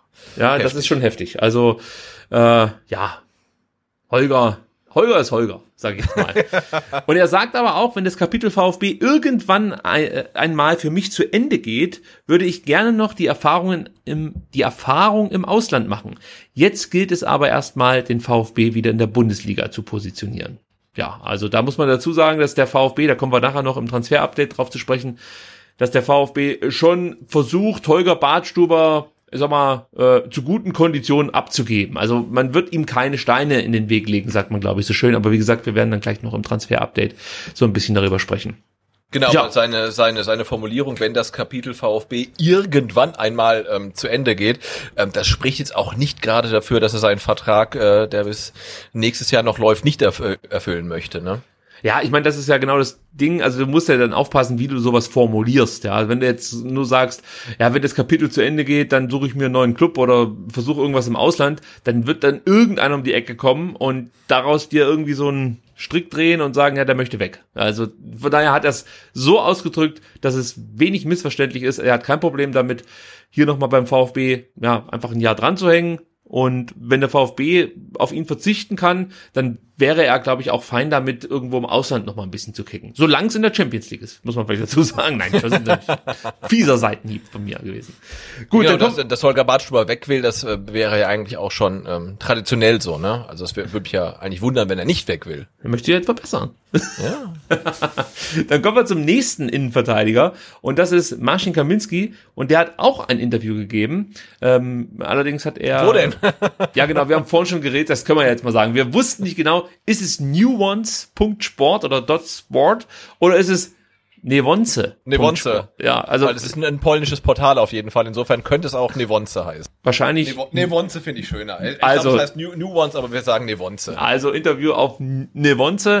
Äh, es ging über da, oder es ging um das Aufstiegsrennen und da sagte er, und das ist wirklich ein sehr interessanter Absatz, den ich euch jetzt vorlesen werde, also hört mal gut zu. Diesmal war es schon anders. Ohne die Fans, die in Stuttgart wirklich der Wahnsinn sind. 2017 konnten wir mit allen im Stadion und danach in der Stadt feiern. Damals haben wir pures Glück empfunden. Diesmal überwog eher die Erleichterung.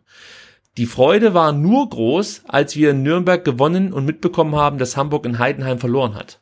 Und das, was er hier beschreibt, ist eigentlich im Endeffekt genau das, was uns die ganze Saison begleitet. Es, es, es kam nie so ein Glücksgefühl, so eine Euphorie auf, so eine Welle, die die ganze Mannschaft, die Fans, alle getragen hat, sondern es war immer irgendwie so ein, es, wie so ein lästiger Spaziergang äh, im, im, im, im Novemberregen oder so. Also du sehtest dich immer eigentlich nach was Schönerem, aber musstest jetzt halt hier noch diesen Weg der zweiten Liga bestreiten und, und so richtig Freude kam wirklich nie auf. Also er trifft es da, glaube ich, ganz gut auf den Punkt, oder?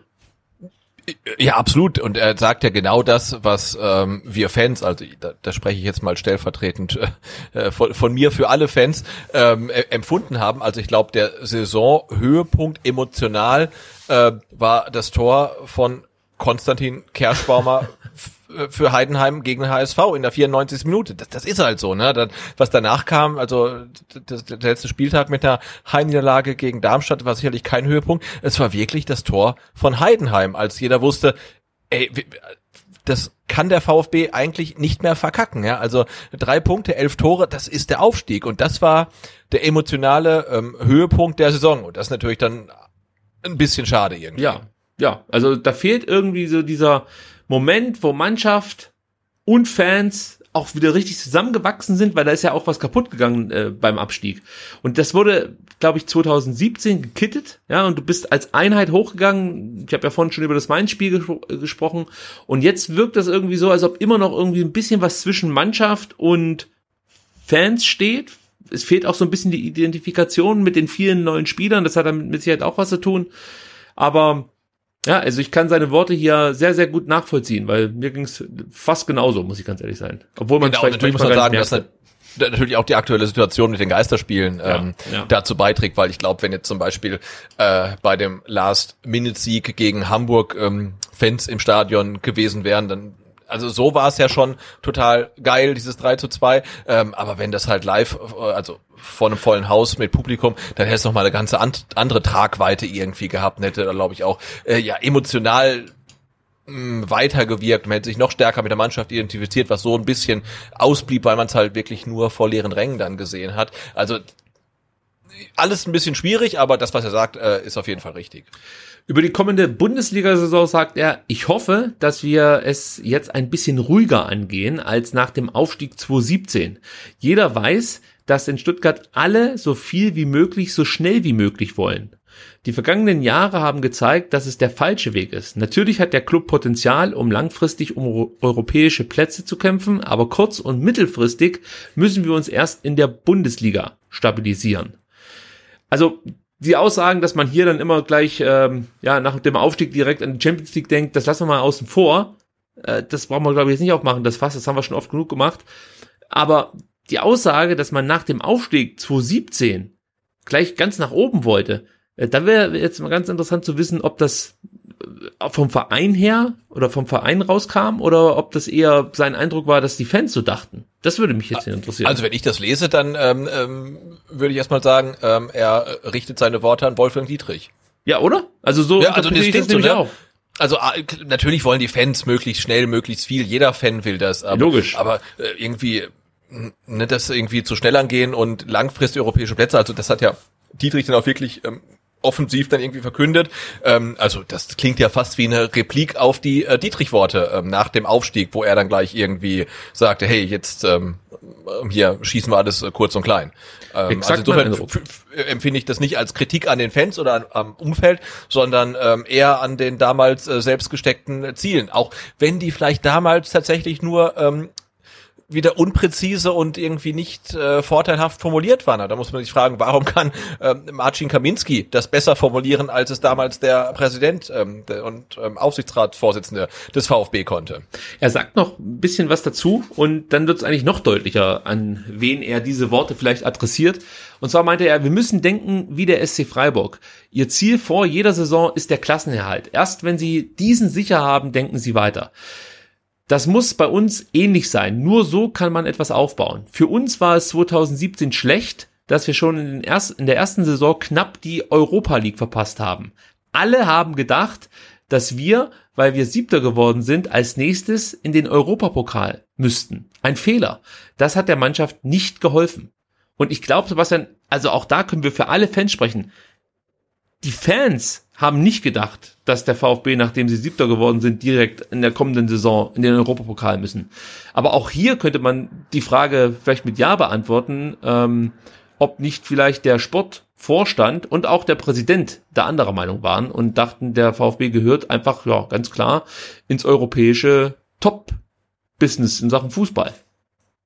Ja, das ist für mich echt immer noch ein Phänomen, ne? dass wirklich alle, also die, die, die Presse, die Fans, äh, Podcasts, Blogs, wirklich alle um den VfB rum gesagt haben, ähm, dass der VfB äh, auf Platz, was war es, sieben damals sieben, irgendwie ja. eingelaufen ist äh, und diese Rückrunde äh, war wirklich, das, war ein absolutes äh, von einer Freakshow eine Freakshow, ein Phänomen, ne? eine, eine, eine Singularität, eine Unmöglichkeit. Und das wird nie wieder so passieren. Und dass dann die Entscheider sagen, nee, nee, das, das, das war völlig berechtigt und nächste Saison geht's noch höher raus. Also das, das kann ich nach wie vor nicht fassen, ja, dass man halt wirklich, dass die Leute, die die Entscheidung getroffen haben, das nicht gesehen haben, dass das halt eine komplette Ausnahme war und wirklich mit mit viel viel Glück und mehr Glück als Verstand erreicht wurde.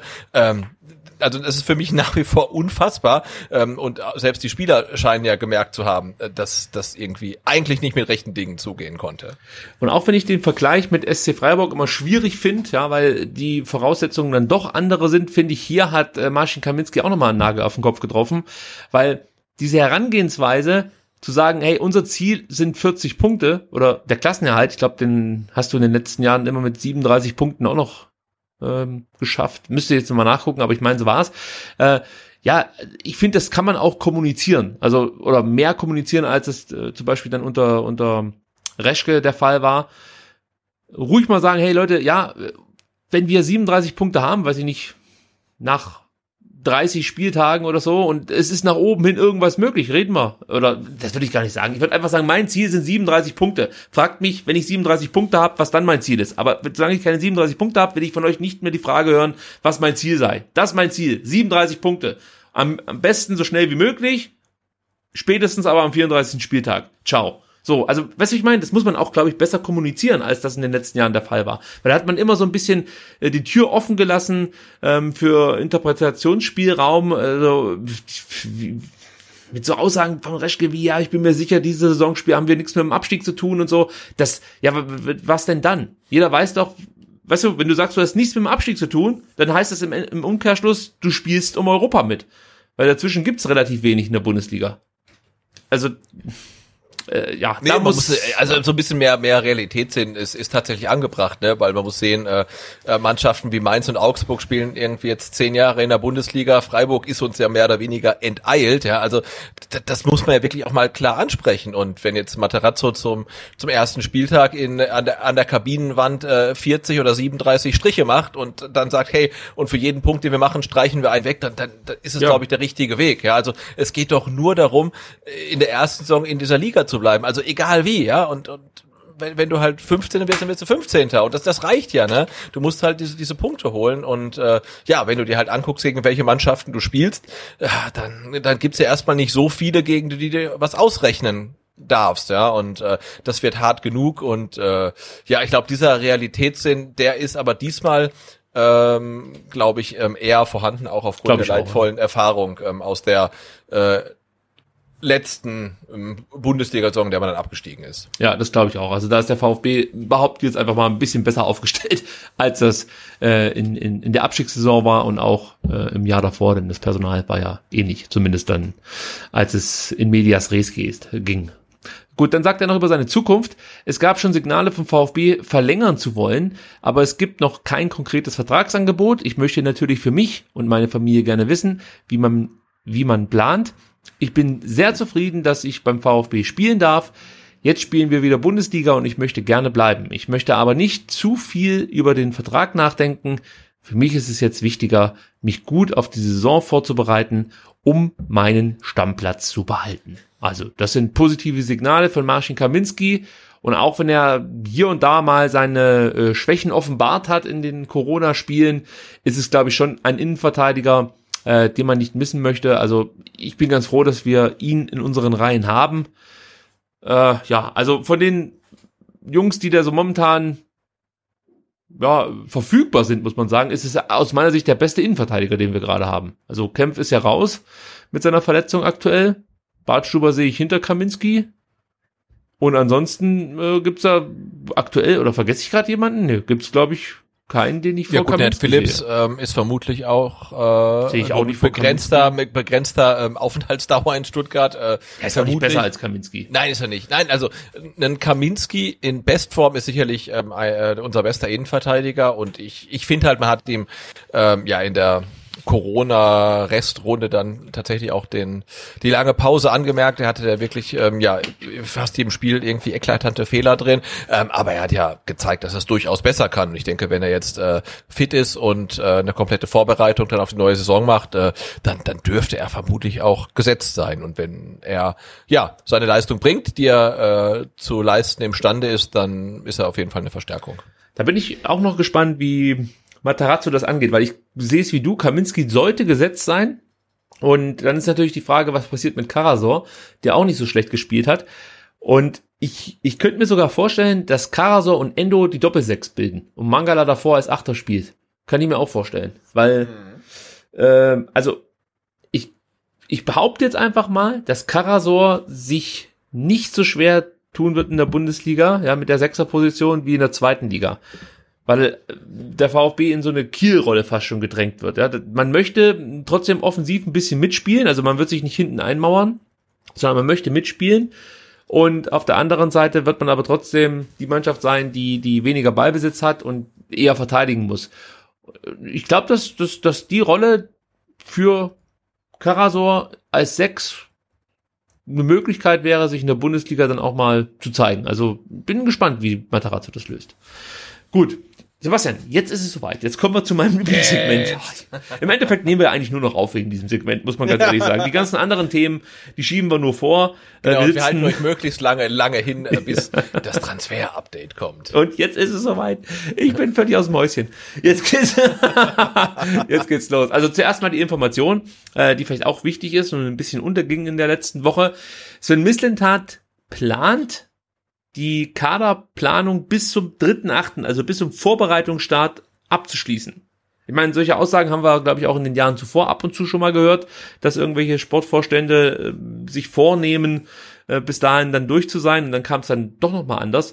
Aber das klingt zumindest jetzt so, als ob es in den nächsten Tagen da vielleicht dann doch mehr als nur ein oder zwei Transfers geben könnte. Sowohl auf der Abgangsseite wie auch auf der Zugangsseite.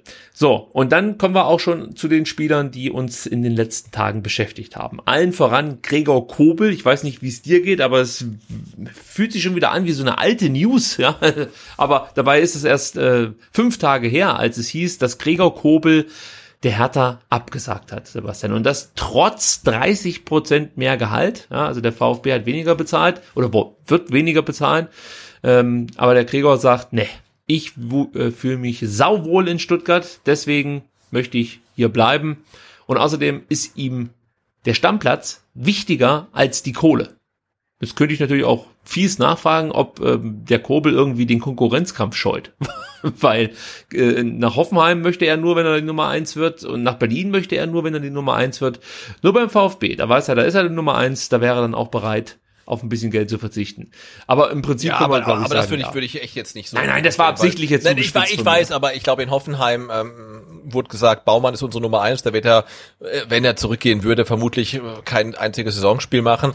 Ähm, und ja, klar, du kannst nach Berlin wechseln, aber das ist ja echt so, da weißt du ja gar nicht, was dich erwartet. Ne? Also da kann es sein, irgendwie am elften Spieltag wechselt dann Jens Lehmann vom Aufsichtsrat äh, irgendwie ins Tor und dann, äh, nee, also kann, kann ich dann schon verstehen, also dass er sich so entscheidet, wie er sich entschieden hat, weil er auch weiß, äh, ja, was er hier in Stuttgart ähm, hat an der Mannschaft, am, an der Stadt, am, an den Fans und so weiter. Ähm, also insofern finde ich das ein ganz äh, äh, ja schönen und und wohltuenden Move, dass er sagt, hey, er, er möchte in Stuttgart bleiben und es spricht natürlich auch ein Stück weit dann ähm, für Misslintat und vielleicht auch Hitzelsberger, ähm, dass sie ihn überzeugen konnten, äh, ihn überzeugen konnten, ähm, dass es Sachen gibt, die dann äh, vielleicht mehr wert sind als ähm, ja, die, die Zahl, die auf dem Gehaltscheck steht. Ja, also das ist mit Sicherheit auch ein Punkt gewesen, dass, dass er hier in Stuttgart das volle Vertrauen der sportlichen Führung genießt, des Trainers genießt und ähm, er sich dann vielleicht auch denkt, okay, ich bin jetzt in den letzten Jahren mehrfach umhergeirrt, möchte ich fast schon sagen. Hoffenheim, Augsburg, Stuttgart, dann vielleicht jetzt nach Berlin. Nee, leckt mich am Arsch. Ich bleib jetzt hier in Stuttgart und ähm, Vielleicht erkennt er auch das, was ich vorhin schon beschrieben habe, nämlich die Chance, dass man hier beim VfB Stuttgart mit einer jungen Mannschaft überraschen kann. Und ähm, vielleicht gibt's dann auch wieder eine Ausstiegsklausel für ihn. All das äh, ist natürlich erstmal Zukunftsmusik. Jetzt geht's ja erstmal um die vermeintliche Ausstiegsklausel, die er aktuell im Vertrag hat. Denn ganz durch ist das Thema Kobel noch nicht. Jedenfalls offiziell ist da noch nichts jetzt äh, vom VfB gekommen. Und es gibt drei Stories zur Ablösesumme. Die erste Story ist, Kobel hat seine Ausstiegsklausel, die festgeschriebene Ablösesumme von 5 Millionen, äh, bislang nicht gezogen. Die muss ja der Spieler selber ziehen in dem Fall. Das ist ja so eine merkwürdige Klausel. Also nochmal zum, damit alle, die es noch nicht gehört haben, verstehen. Gregor Kobel hat eine Ausstiegsklausel, angeblich hat er diese Ausstiegsklausel, die sagt, wenn Hoffenheim nicht mit ihm als Nummer eins plant und er es schafft, einen Verein zu bringen, der fünf Millionen für ihn zahlt, dann kann er vorzeitig seinen Vertrag sozusagen auflösen. Nur dann. Das ist das, was der Kicker, glaube ich, kommuniziert hat vor einem Jahr. Und ähm, wie gesagt, wenn Kobel diese, diese Ausstiegsklausel selber nicht zieht, dann ist die Ablöse natürlich frei verhandelbar. Also jetzt kann der VfB hingehen und sagen, okay, ich möchte zwei Millionen zahlen für den Gregor. Mehr ist der mir nicht wert, zum Beispiel. Ja, das ist die erste Story, die ich gehört habe und die auch in den Medien kommuniziert wurde. Dann kommt die nächste, da heißt es, der VfB verhandelt um die eigentlich festgeschriebene Ablösesumme von 5 Millionen. Also es gäbe wohl nun doch diese festgeschriebene Ablösesumme, sei sie jetzt gezogen von Gregor Kobel oder sei es eine grundsätzlich festgeschriebene, es sei ja mal dahingestellt, aber es gibt diese 5 Millionen, aber der VfB verhandelt um diese Summe und äh, Missentat sei die Summe einfach zu hoch und deswegen möchte er diese Ablöse, die festgeschriebene Ablösesumme nochmal drücken. Was jetzt auch nicht so ungewöhnlich ist, da gibt's ein paar äh, Spieler, paar Vereine und auch Berater, die äh, ja in anderen Fällen jetzt auch gerade um eigentlich festgeschriebene Ablösesummen nochmal nachverhandeln. Also aufgrund der Corona-Pandemie und den klammen Kassen ähm, scheint es da bei manchen Vereinen auch Bereitschaft zu geben, dass man eigentlich festgeschriebene Ablösesummen nochmal nachverhandeln kann. Das war ja sonst eigentlich nicht der Fall. Da hieß es, du zahlst das, was da draufsteht, äh, ansonsten kommt der Spieler nicht. Punkt. So. Und das ist die zweite Variante. Die dritte ist, der VfB versucht aufgrund der Corona-Krise und einem durchaus äh, daraus resultierenden kleineren Transferbudget für 2021 eine Ratenzahlung zu verhandeln. Gegebenenfalls mit Bonuszahlungen, zum Beispiel für einen Klassenerhalt oder für eine bestimmte Anzahl an absolvierten Spielen, das kennen wir natürlich alles. Äh, also welche Variante jetzt da stimmt oder ob vielleicht von allen drei Varianten ein bisschen was stimmt, weiß ich nicht. Aber das ist das, was ich gelesen und gehört habe. Daran scheitert es bislang oder darüber wird momentan noch verhandelt in Stuttgart mit Hoffenheim.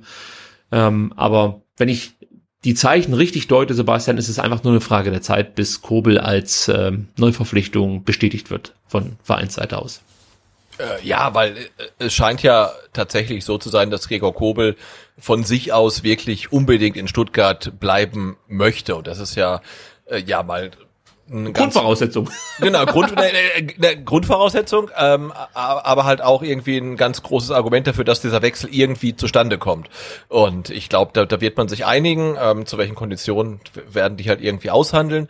Äh, ja, und ich muss sagen, ich ähm, freue mich dann tatsächlich, dass dann diese Baustelle Torwartposition dann hoffentlich bald ähm, geschlossen ist. Und ich ähm, wurde ja wirklich viel über Gregor Kobel jetzt in, den letzten, ähm, in der letzten Woche, in den letzten Wochen diskutiert und da hieß es dann ja, irgendwie hat kein, kein einziges gutes Spiel gemacht und naja, bloß nicht und so weiter. Also ich muss sagen, ich kann das überhaupt nicht nachvollziehen. Also ich habe von ihm ähm, vielleicht zwei oder drei schlechte Spiele in der ganzen Saison gesehen und eins war das letzte ähm, jetzt gegen Darmstadt und das war vermutlich sein schlechtestes in der ganzen Saison. Ansonsten fand ich ihn echt äh, sehr, sehr souverän und ja, ähm, also, kann also irgendwie nicht nachvollziehen, Spiele. wie, wie man das anders sehen kann. Ja, also ja, bin ich bei dir. Brauchen wir, glaube ich, auch gar nicht drüber reden. Kobel ist für den VfB die beste ähm, Alternative für die, für die Torwartposition. Möglicherweise würde vielleicht ein anderer Torwart irgendwie nochmal so richtig durchstarten hier in Stuttgart. Keine Ahnung. Was weiß ich. Ich will Kobel und wenn das funktioniert mit fünf Millionen, dann kann ich damit ganz gut leben. Und du hast gesagt, eine Baustelle soll geschlossen werden. Das ist die Torhüterposition. Eine andere Baustelle, äh, die wird gerade eröffnet und zwar die Baustelle Nico Gonzalez, muss man vielleicht sagen, denn der hat sich ganz überraschend gestern oder vorgestern wahrscheinlich zu Wort gemeldet, hat, und hier weiß ich wirklich, wie man es ausspricht, hat mit Tutu Mercato Web, eine italienische Webseite, gesprochen und sagte folgendes, lieber Sebastian. Es war eine großartige Geschichte in Deutschland. Ich bin glücklich darüber, wie es gelaufen ist. Es war schön, die Mannschaft dorthin zurückzubringen, wo sie hingehört. Für mich persönlich lief das zweite Jahr in Stuttgart wie erhofft, aber jetzt habe ich mich entschieden, ich will weg, ich will eine Luftveränderung, ich werde Stuttgart verlassen. Ich fühle mich besser und besser. Ich werde, ich warte jetzt gespannt auf die nächste Saison. Ich habe schon mit dem Club gesprochen. Ich bin bereit für ein neues Kapitel meiner Karriere. Das klingt so, als ob Nico Gonzalez Ade sagt. VfB, Ade, VfB. Ja. aber sich schöne, trotzdem schön, mit schönen Worten verabschiedet, muss man ja, sagen. Ja, schöne, schöne, schöne, schöne Abschiedsworte, ähm, aber es klingt schon sehr äh, ja, wie soll ich sagen, sehr geplant, ne? Also äh, er, er will nicht nur den VfB verlassen, sondern er will Deutschland verlassen. Ähm, vermutlich dann in Richtung Italien, wenn er auch das Interview einer italienischen Zeitung oder einem italienischen Portal gibt. Ähm, ja, also das klingt schon sehr, sehr ähm, definitiv. Ähm, allerdings darf man nicht vergessen, ähm, er hat beim VfB für fünf Jahre unterschrieben und hat, glaube ich, noch drei Jahre Vertrag. Ähm, also da ähm, wird dann die Ablösesumme auch nicht ganz so klein sein. Ähm, da muss man mal abwarten, was da kommt. Und Sven Mislint hat ja, glaube ich, auch gesagt, ähm, es gibt aktuell noch kein konkretes Angebot. Genau. Und ähm, ja, und bei der langen Vertragslaufzeit und einem Spieler, der in der vergangenen Saison 14 Tore geschossen hat und noch so jung ist, ähm, da wird vermutlich einiges an Geld fließen müssen, ähm, aber es klingt tatsächlich so, als ob Nicolas Gonzalez ähm, sich jetzt in der kommenden Saison äh, nicht in Stuttgart und auch nicht in Deutschland sieht. Also angeblich seien Inter, AC Mailand, Neapel und Valencia interessiert, beziehungsweise man muss vielleicht auch noch dazu sagen, dass der Gonzales-Berater dafür bekannt war, also zumindest war es in der letzten Saison so, seinen Spieler dann auch gerne mal einfach hier und da anzubieten. Also da ist jetzt nicht so, dass ständig irgendwelche Vereine auf den VfB zukommen. Deswegen wundert mich die Aussage von Sven Mislintat gar nicht, dass es da keine Anfragen gibt. Äh, in der in der letzten Sommerpause war es so, dass der Berater da sehr aktiv wurde und äh, ja, ich wollte sagen, letztes Jahr, das war glaube ich dann im August oder so, ähm, war er auch schon eigentlich weg. Genau, ne? also das war, ne, das war das, das, das Ding war, da hat der Berater äh, ein Interview gegeben in Holland äh, und hat gesagt, ja, das Ding ist durch, der geht nach Eindhoven. Also wir haben stimmt, fast ja, schon so eine ja. ähnliche ähnliche äh, Aussage äh, vom Berater gehört in der letzten Saison wie jetzt von Nico selber. Also äh, deswegen würde ich sagen, bleibt erstmal entspannt. Ja, noch ist nichts passiert und was du von gesagt hast, Sven Misseltat, der, der bringt es eigentlich auf den Punkt. Nico ist ein wichtiger Spieler für uns und steht beim VfB langfristig unter Vertrag bis 2023, hast du das schon erklärt. Wir kennen seine Gedanken über einen Vereinswechsel, uns liegt aber keine Anfrage oder ein Kaufangebot eines anderen Clubs für ihn vor. Zudem müsste ein solches Angebot finanziell außerordentlich reizvoll gestaltet sein, damit wir uns damit beschäftigen würden. Damit ist alles gesagt. Wer hier keine mindestens 15 Millionen für Nico Gonzalez hinballert, ähm, wird ihn auch nicht vom VfB loseisen können. Und ich, also das muss ich wirklich sagen, ich sehe Nico Gonzalez dann schon als absoluten Vollprofi, der dann sagt, okay, dann muss ich halt hier weiterkicken. Also wenn ich niemanden finde, der bereit ist, 15 oder mehr Millionen für mich hinzublättern, dann muss ich hier weiterkicken. Denn das muss man echt sagen, auch wenn er ja schon, wie gesagt, in der letzten Sommerpause unbedingt weg wollte. Also das ging ja auch dann vom Spieler aus, gehe ich mal von aus, und nicht nur vom Berater. Sonst hätte er sich ja von dem trennen können. dann muss man sagen, als er dann hier beim VfB spielte, hat er immer gute Leistungen gezeigt. Also ich fand den nie schlecht, deswegen auch hier nochmal Hansi Müller. Ich weiß nicht, was du für ein Problem hast. Ich fand Nico Gonzalez war einer der wenigen Spieler, den du in den meisten Spielen angemerkt hast, dass er äh, zumindest versucht, alles zu geben. Er hat nicht immer gute Spiele gemacht. Das, das kann man vielleicht dann schon sagen. Also er hat nicht jedes Spiel rumgerissen, sagen wir mal so. Aber er war nie der Schlechteste. So kann man es vielleicht. So können wir Ja. uns vielleicht einigen. Ja, aber wir haben gerade aktuell so eine ganz äh, seltsame, ähm, äh, so ein ganz seltsames Verhältnis irgendwie zu dem VfB-Kader. Wir hatten eben schon Holger Bartstuber und mit Nico Gonzalez geht's mir halt irgendwie so, so ein bisschen ähnlich. Ne? Also ähm, maßgeblich am Abstieg beteiligt, nicht nur wegen seiner Abseitsposition da. Da kann er nichts dafür. Der Augo hat zu früh geschossen. Ja, genau. ähm, aber ich erinnere dich auch dran an, ich weiß gar nicht, in, in welchem Spiel das war, als er aus 16 Metern äh, das, das leere Tor nicht getroffen hat, sondern den Pfosten getroffen hat. Sebastian, wir einigen uns darauf, das erste Jahr von Nico Gonzalez war nicht unbedingt sein Genau, Bestes. was ich sagen wollte, er, er, er hat maßgeblich dazu beigetragen, dass der VfB abgestiegen ist. Er hat aber auch maßgeblich dazu beigetragen, dass der VfB wieder aufgestiegen ist. Ja, insofern ist mein mein Verhältnis zu ihm auch komplett ambivalent, also genauso wie bei Holger Bartstuber. Und äh, das zieht sich irgendwie so ein bisschen durch. Also da kannst du dann auch vielleicht noch Gonzalo Castro mit dazu nehmen. Ähm, also wir haben irgendwie ja so eine ganz ganz schwierige Beziehung der der VfB und ich gerade. Ähm, aber klar, also ich denke auch. Äh, das, die, die Chance, dass er wirklich wechselt, die würde ich jetzt, ich weiß nicht, also wie schätzt du eigentlich bei 50-50 gerade? Ja, genau. Die, ist, die Chance, dass er geht, ist nicht größer als die Chance, dass er bleibt. Also das, Ja. ich, ich sehe es genauso wie du, 50-50. Du musst erstmal einen Verein finden, der bereit ist für einen Spieler, der bislang nur in der zweiten Liga nachgewiesen hat, dass er, sagen wir mal, eine gewisse Qualität hier auch im europäischen Fußball zeigen kann. Und Also- er hat viele Elfmeter geschossen dabei bei seinen Ja. 14 Toren. Genau, das war's eigentlich. Im Endeffekt kannst du jetzt schon sagen, den verkaufst du nicht. Bei so vielen Elfmetern. Nein, aber Nico Gonzalez ist natürlich ein hervorragender Kicker, keine Frage. Du erkennst ja auch, was er für Qualitäten hat. Aber ich weiß halt nicht, ob Nico Gonzalez ähm, beim AC Mailand dann ähm, für 15 Millionen, also ob, ob die Fans sich über, über so einen Transfer freuen würden. Stell dir mal vor, du bist, mit wem können wir den AC Mailand in der Bundesliga vergleichen? Ähm, Leverkusen? Vielleicht sogar noch ein bisschen schlechter. Ja. Nein, ich meine jetzt, momentan Ja, geht ja bei Mailand Sport- gar nichts. Also ja, ja, ja, ja, sportliche Qualität, ja. ja, also vielleicht sogar noch eine Stufe drunter. Also Ja klar, und dann holst du dann den Zweitliga-Knipser aus, aus Deutschland. Das ist schon klar. Und ähm, ich halte dann für, äh, es vermisse nicht auch für so clever, dass er halt auch äh, ähm, Gonzales nicht äh, gehen lässt, wenn dann halt irgendwie ein, ein Club aus England oder Italien halt irgendwie acht oder neun Millionen bietet, also so wie wie damals dann vielleicht irgendwie Antonio Rüdiger oder so ähm, ja, das tat weh. ver- verschifft wurde. Ähm, also ich glaube, also entweder bleibt Gonzales und dann glaube ich so wie du, dass er auch in der kommenden Saison für den VfB in der ersten Liga ähm, das zeigt, was er kann. Ähm, oder es gibt halt dann ähm, doch viel Geld in der Kasse. Äh, aber klar, du musst ja auch erstmal einen Spieler finden, der dann halt ähm, ja so gut ist wie Nico Gonzales. Das ist nämlich genau jetzt der Punkt, den will ich auch noch ganz kurz aufmachen.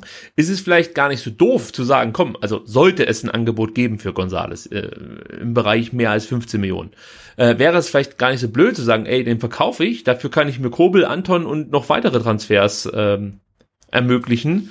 Und ich gebe einen Spieler ab, der klar maßgeblich am Aufstieg seinen Anteil hatte und ähm, auch mit Sicherheit seine Qualitäten hat, gar keine Frage.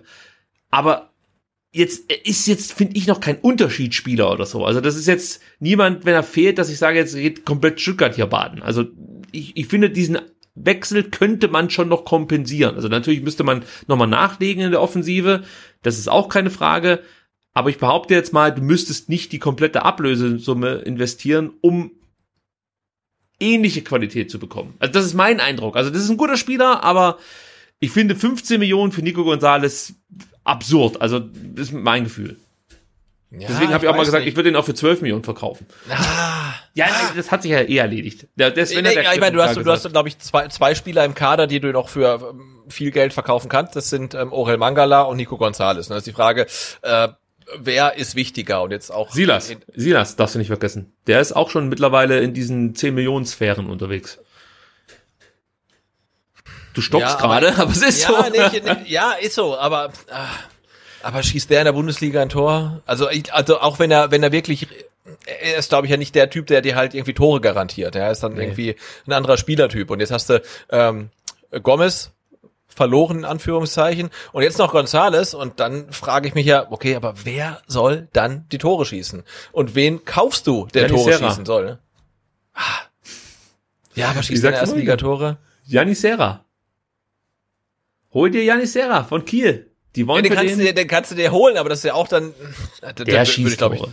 Da würde ich, glaube ich, nicht ruhig schlafen. Also wenn das unser, wenn das der wäre, der, der uns zum Klassenerhalt schießen soll. So wie ich Sven Mislintat kenne, holt er irgendeinen 19-Jährigen, von dem du noch nie was gehört hast, der in der französischen Liga dann auch In der wieder französischen für dritten Liga hat Ja, er genau. gespielt und er kommt äh, ursprünglich aus äh, Burundi. die Daten passen. Gut, also wir werden sehen, wie das mit Nico weitergeht. Ähm, ja, also lasst euch da jetzt nicht verrückt machen. Äh, ich habe schon gelesen, ja, der ist weg. Das können wir vergessen. Das wird diese Woche noch bekannt gegeben, wo er hingeht. Ich, wäre da etwas entspannter. Also, dass er gehen könnte, gar keine Frage. Aber für mich hat sich jetzt erstmal gar nicht so viel geändert im Vergleich zur letzten Woche. Da war auch schon gesagt, Nico Gonzalez wird ein Spieler sein, der unter Umständen den VfB verlassen könnte. Jetzt hat er halt eben gesagt, er möchte gern zu einem großen anderen Verein gehen. Aber es muss auch erstmal diesen großen anderen Verein geben, der die Summe hinblättern ähm, möchte, die der VfB aktuell verlangt. Also, Ja, ich bin glaub, wir, wir, genau, wir sagen das ja, glaube ich, seit Spieltag, weiß ich nicht, 30, 31, ne, dass äh, das jetzt mal gar nicht so sicher ist, dass der äh, bleibt, weil er ja da doch ähm, zum Ende der Saison richtig aufgedreht hat und äh, dann natürlich äh, viele Begehrlichkeiten geweckt hat ähm, anderer Vereine. Ähm, aber mich beruhigt tatsächlich so ein bisschen, dass er sagt, er will weg aus Deutschland. Also, weil ich, boah, wenn er jetzt bei Leipzig oder so spielen würde, das würde mich so ankotzen. Also, wenn er irgendwo anders hingeht und die Kasse stimmt, äh, völlig okay. Ähm, Hauptsache, er wechselt jetzt nicht zu irgendeinem komischen Club in Deutschland. Also äh, richtig Schmerzen würde ich bekommen, wenn er dann zu, zu Augsburg oder so gehen würde. Das, also, das ist ja. das könnte ich nicht. Aber ich glaube, das, ich glaub, das, das, das wird sein Berater auch nicht machen. Nee, natürlich nicht. Der sieht die ganz großen Dotterscheine schon wieder. Dann schauen wir jetzt mal auf die mögliche Zugangsseite. Da gibt es interessante Namen, Sebastian, über die wir jetzt sprechen können. Zum einen Konstantinos Mafropanos. Ja, ein Innenverteidiger, rechtsfüßig, ist ja wichtig, über den wir hier bei STR schon gesprochen haben. Man könnte fast schon sagen, SDR-Hörer wussten es zuerst, denn äh, vor dem Spiel gegen Nürnberg ich glaube, es war beim Fanradio, habe ich so ein bisschen, ja, äh, meine Liebe zu Mafropanos kundgetan und habe gesagt, dass es eigentlich so mit einer der Spieler bei Nürnberg ist, auf die man eigentlich achten sollte, die eine gewisse Qualität mitbringen. Leider Gottes für Nürnberg, Gott sei Dank für uns, verletzte sich Mafropanos ähm, vor dem Spiel gegen den VfB Stuttgart am Kopf und konnte dann nicht eingesetzt werden. Also aufgrund einer Gehirnerschütterung wurde er äh, ja nicht geschont, sondern wurde einfach nicht eingesetzt. Punkt. So. Und dieser Spieler steht jetzt beim VfB ganz oben auf der Wunschliste, hat auch wohl angeblich schon am Mittwoch hier den Medizincheck absolviert. Also man hört, dass der Spieler und der Verein sich einig sind, also Mafropanos und der VfB haben sich schon geeinigt. Und jetzt geht's mehr oder weniger noch darum, welches sehr wahrscheinlich Leihmodell der VfB mit dem eigentlichen Verein von Konstantinos Mafropanos ähm, aushandeln wird. Das ist nämlich Arsenal London. Und ähm, ja, da gibt es jetzt momentan natürlich noch nichts Neues. Das wird es, denke ich mal, dann in den nächsten Tagen geben. Äh, aber ich kann euch ein bisschen was zu diesem Spieler erzählen, der mir, wie gesagt, sehr, sehr gut gefallen hat. Also erstmal so ein paar Randdaten, 22 Jahre alt, 1,94 groß, U21 Nationalspieler der Griechen. Und ähm, vielleicht auch noch interessant, Sven Mislintat kennt diesen Spieler schon sehr gut, denn er holte ihn 2018 von PAS, und ich hoffe, ich spreche jetzt diesen Namen richtig aus, Johannia? Johanina? Johanina. Ich glaube, man spricht es Johanina aus. So, weißt du was? Das lasse ich jetzt nicht auf mich sitzen. Hier gucke ich, äh, wie man diesen Namen ausspricht. Live in der Sendung dieses halt muss man sich auch mal nehmen. Das, das gibt's doch gar nicht, diese blöden Namen. So jetzt. Johannina. Johannina, ganz einfach. Ja, ja. Johannina. So spricht man es aus. Also, jetzt wissen wir das auch.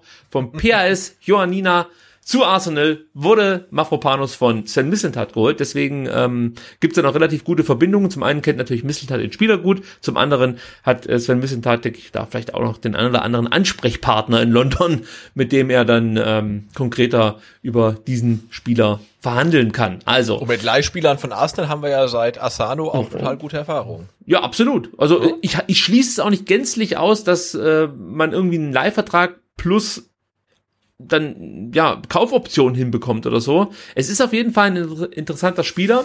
Mainz, Bremen, Hoffenheim sind auch interessiert. Und ähm, ja, jetzt versuche ich euch so ein bisschen zu erklären, was an diesem Spieler besonders ist. Zum einen ist es die Art und Weise, wie er den Innenverteidiger interpretiert. Das ist nämlich wirklich eine sehr aggressive Variante, möchte ich mal sagen. Man könnte ihn auch als Mentalitätsspieler bezeichnen, ist er auch deswegen anfällig für gelbe Karten, fault dementsprechend oft.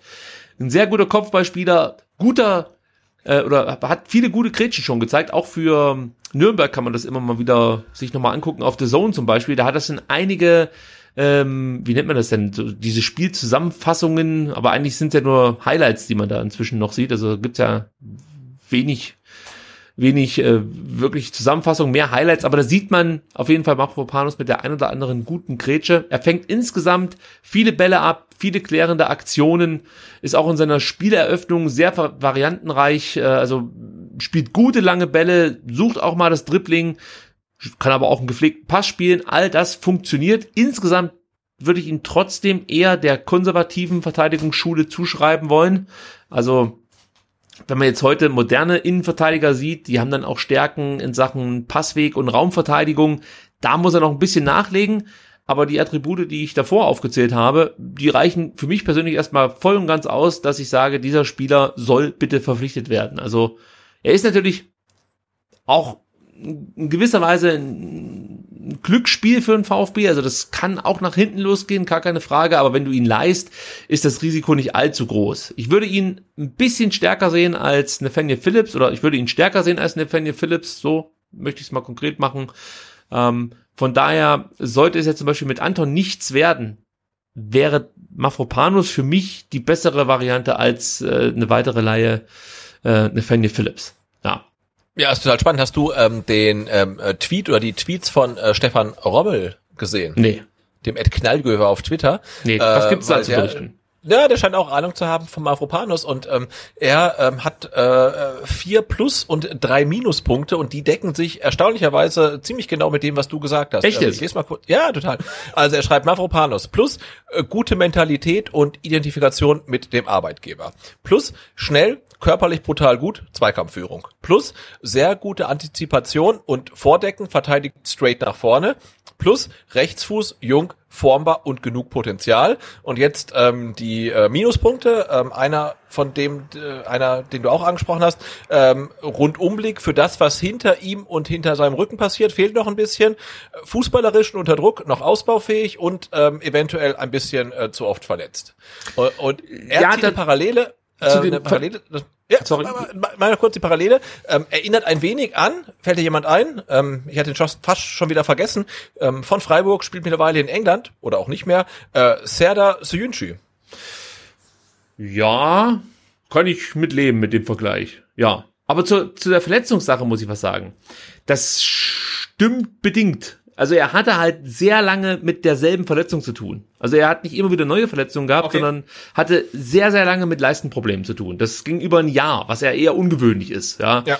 Äh, das ging irgendwie zum Saisonstart 2018 schon los und zog sich dann ein ganzes Jahr hin bis zur kommenden, äh, bis zur letzten äh, Saison dann.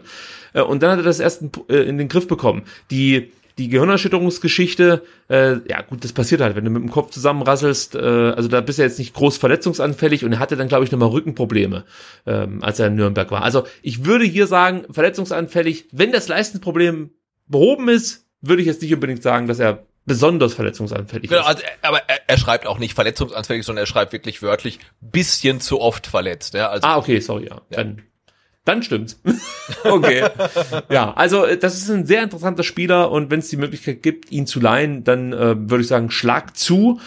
Äh, und, und vielleicht haben wir Glück und landen hier wirklich einen richtig großen Griff. Und am schönsten wäre es, wenn es eine Kaufoption gibt für diesen Spieler, der, glaube ich, für zwei Millionen Euro äh, nach London damals wechselte. Also wenn man da irgendwie eine, eine Kaufoption verankern kann, die im unteren einstelligen Bereich sich irgendwie ansiedelt, äh, dann wäre das, glaube ich, schon interessant. Also ich glaube, Arsenal will jetzt irgendwie bei Sofortkauf quasi, im Ebay-Sprech zusammenbleiben, äh, irgendwie siebeneinhalb haben oder so, was ah, natürlich das die ist, äh, VfB-Transferkasse äh, komplett äh, sprengen würde. Ne? Also das ist die andere Frage, Sebastian. Anton dann trotzdem noch holen?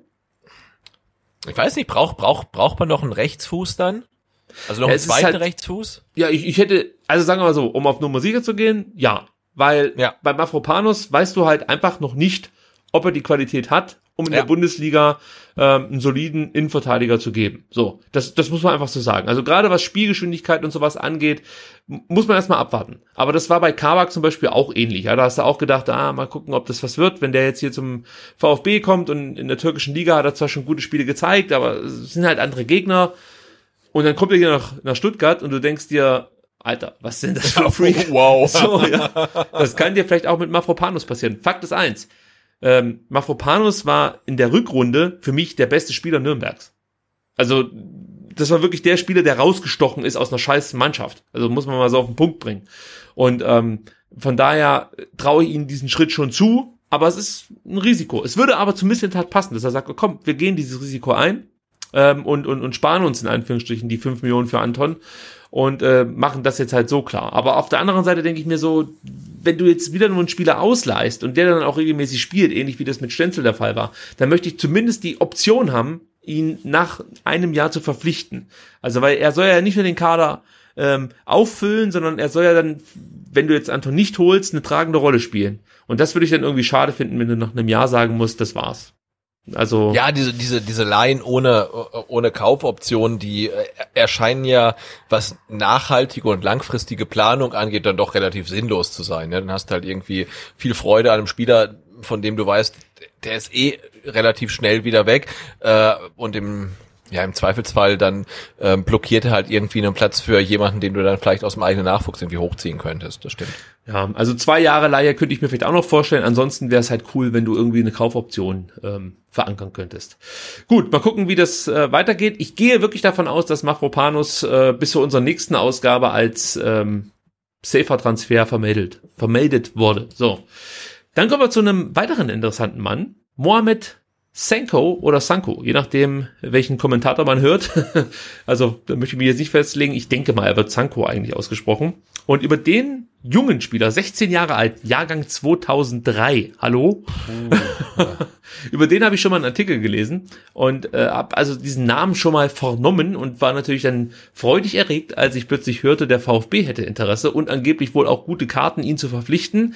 Ist ein Niederländer, U17 Europameister, aktuell bei Stoke City unter Vertrag. Die spielen in der Championship, das ist die zweite englische Liga. Aber er hat jetzt noch nicht in der zweiten englischen Liga gespielt, sondern hat acht Spiele für die U23 gemacht äh, von Stoke, hat äh, einen Assist geliefert und hat sechs Spiele für die U18 von Stoke gemacht, hat drei Tore geschossen und drei Assists geliefert. 2018 wechselte er von Sparta Rotterdam nach England als großes Talent. Ein Jahr später folgte übrigens sein Bruder als nicht so großes Talent, auch hinterher. Ich vermute einfach mal, dass er da irgendwie äh, eine Ansprechperson brauchte. Und sein Bruder, der hat auch früher bei äh, Sparta Rotterdam gespielt, aber ist halt lang nicht so talentiert wie Mohamed Sanko. Aber wurde dann überraschenderweise nach einem vertragsfreien Jahr, also da hat er überhaupt keinen Verein gehabt, wie gesagt, nach Stoke transferiert. Ich habe das Gefühl, dass es vielleicht mit Sa- Sanko, also mit Mohamed zu tun hatte. Ja. Könnte sein, ja. Ähm, auch so für die U17, ich habe es ja gerade schon gesagt, U16 und U17 von, von den Niederlanden hat er äh, sch- schon Spiele absolviert, jeweils drei und äh, auch jeweils ein Tor geschossen. Und eigentlich ist das schon ein Spieler, den ich jetzt in anderen Kategorien gesehen hätte. In vielen Artikeln wird davon gesprochen, dass Atletico, AC Mailand, Chelsea, Tottenham, Juve, FC Barcelona, all diese absoluten Top-Clubs Interesse haben an diesem, an diesem Spieler. Ich kann mir auch vorstellen, dass sie sich mit diesem Spieler beschäftigen.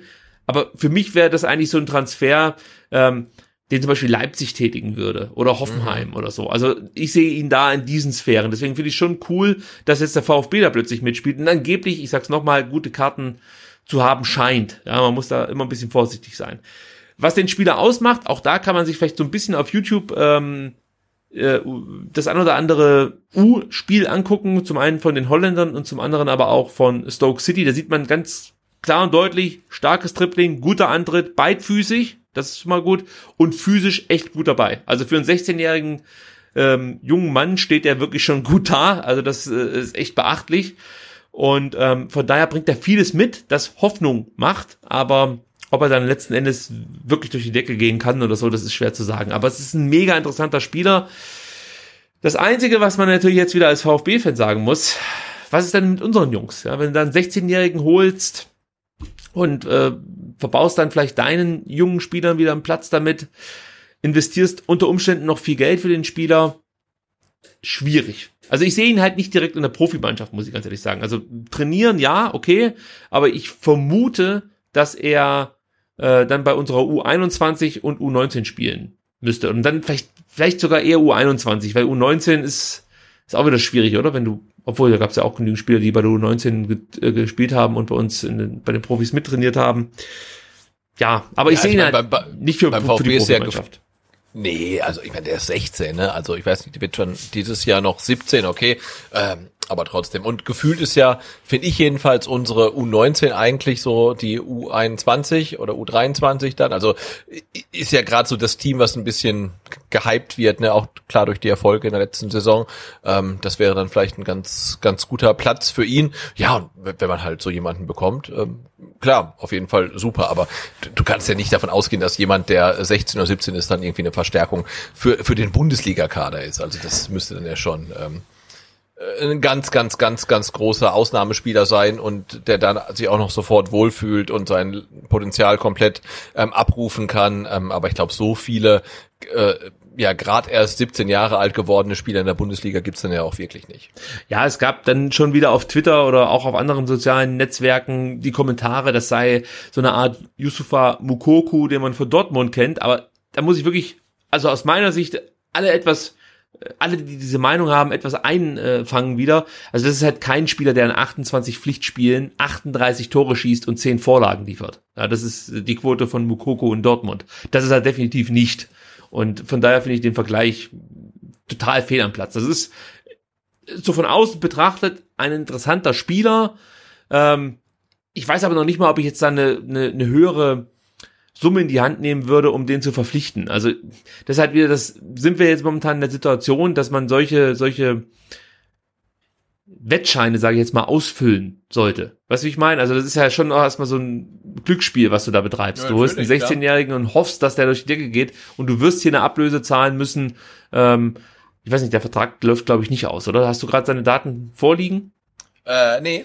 Ja, es würde mich auch wundern, wenn die genaue Vertragslaufzeit angegeben ist, weil ich glaube, wenn die unter, unter 17 sind, dann werden die Vertragslaufzeiten nicht veröffentlicht, meine ich, oder? Oder habe ich das irgendwie falsch abgesperrt? Ich guck mal ganz kurz hier nebenbei, weil das können wir ja schon noch herausfinden, wenn wir schon über den Spieler reden, ob es da Vertragsdaten gibt. Aber wir können festhalten, das ist zwar ein interessanter Spieler, ja, ja, genau, Vertrag, äh, die, die Laufzeit ist, wird hier nicht angegeben. Zumindest nicht auf transfermarkt.de. Gut. Aber interessant allemal. Mal sehen, wie das weitergeht. Dann äh, kommen wir wieder zu unseren Spielern, die den Verein möglicherweise verlassen. Holger Bartschuber haben wir ja vorhin schon mal in der Sendung gehabt. Da berichtet der Kicker, dass der VfB darüber nachdenkt, Bartstuber abzugeben. Ja, Bartstuber habe angeblich mit seiner Art im Kollegenkreis und bei der sportlichen Führung viel Kredit verspielt. Na, guck mal an. Und ähm, der VfB möchte äh, einen möglichen Abnehmer das ganze Paket Bartschuber damit schmackhaft machen, dass er sagt, komm, den kriegst du for free, also ablösefrei, und wir übernehmen auch noch einen Teil des Gehalts. Oh, yes, okay. Ja. Also, wenn du zu solchen Mitteln greifst, sollte das stimmen, dann ist schon das Tischtuch nicht nur durchschnitten, sondern ich glaube, da sitzen beide schon an unterschiedlichen Tischen. Also, Klingt so. ja, ob das jetzt stimmt, muss man mal abwarten. Äh, Das Interview, was wir ja vorhin besprochen haben, da hört es sich ja eher so an, als ob Holger Bartschuber sich schon einzuordnen weiß und vielleicht auch unterzuordnen weiß.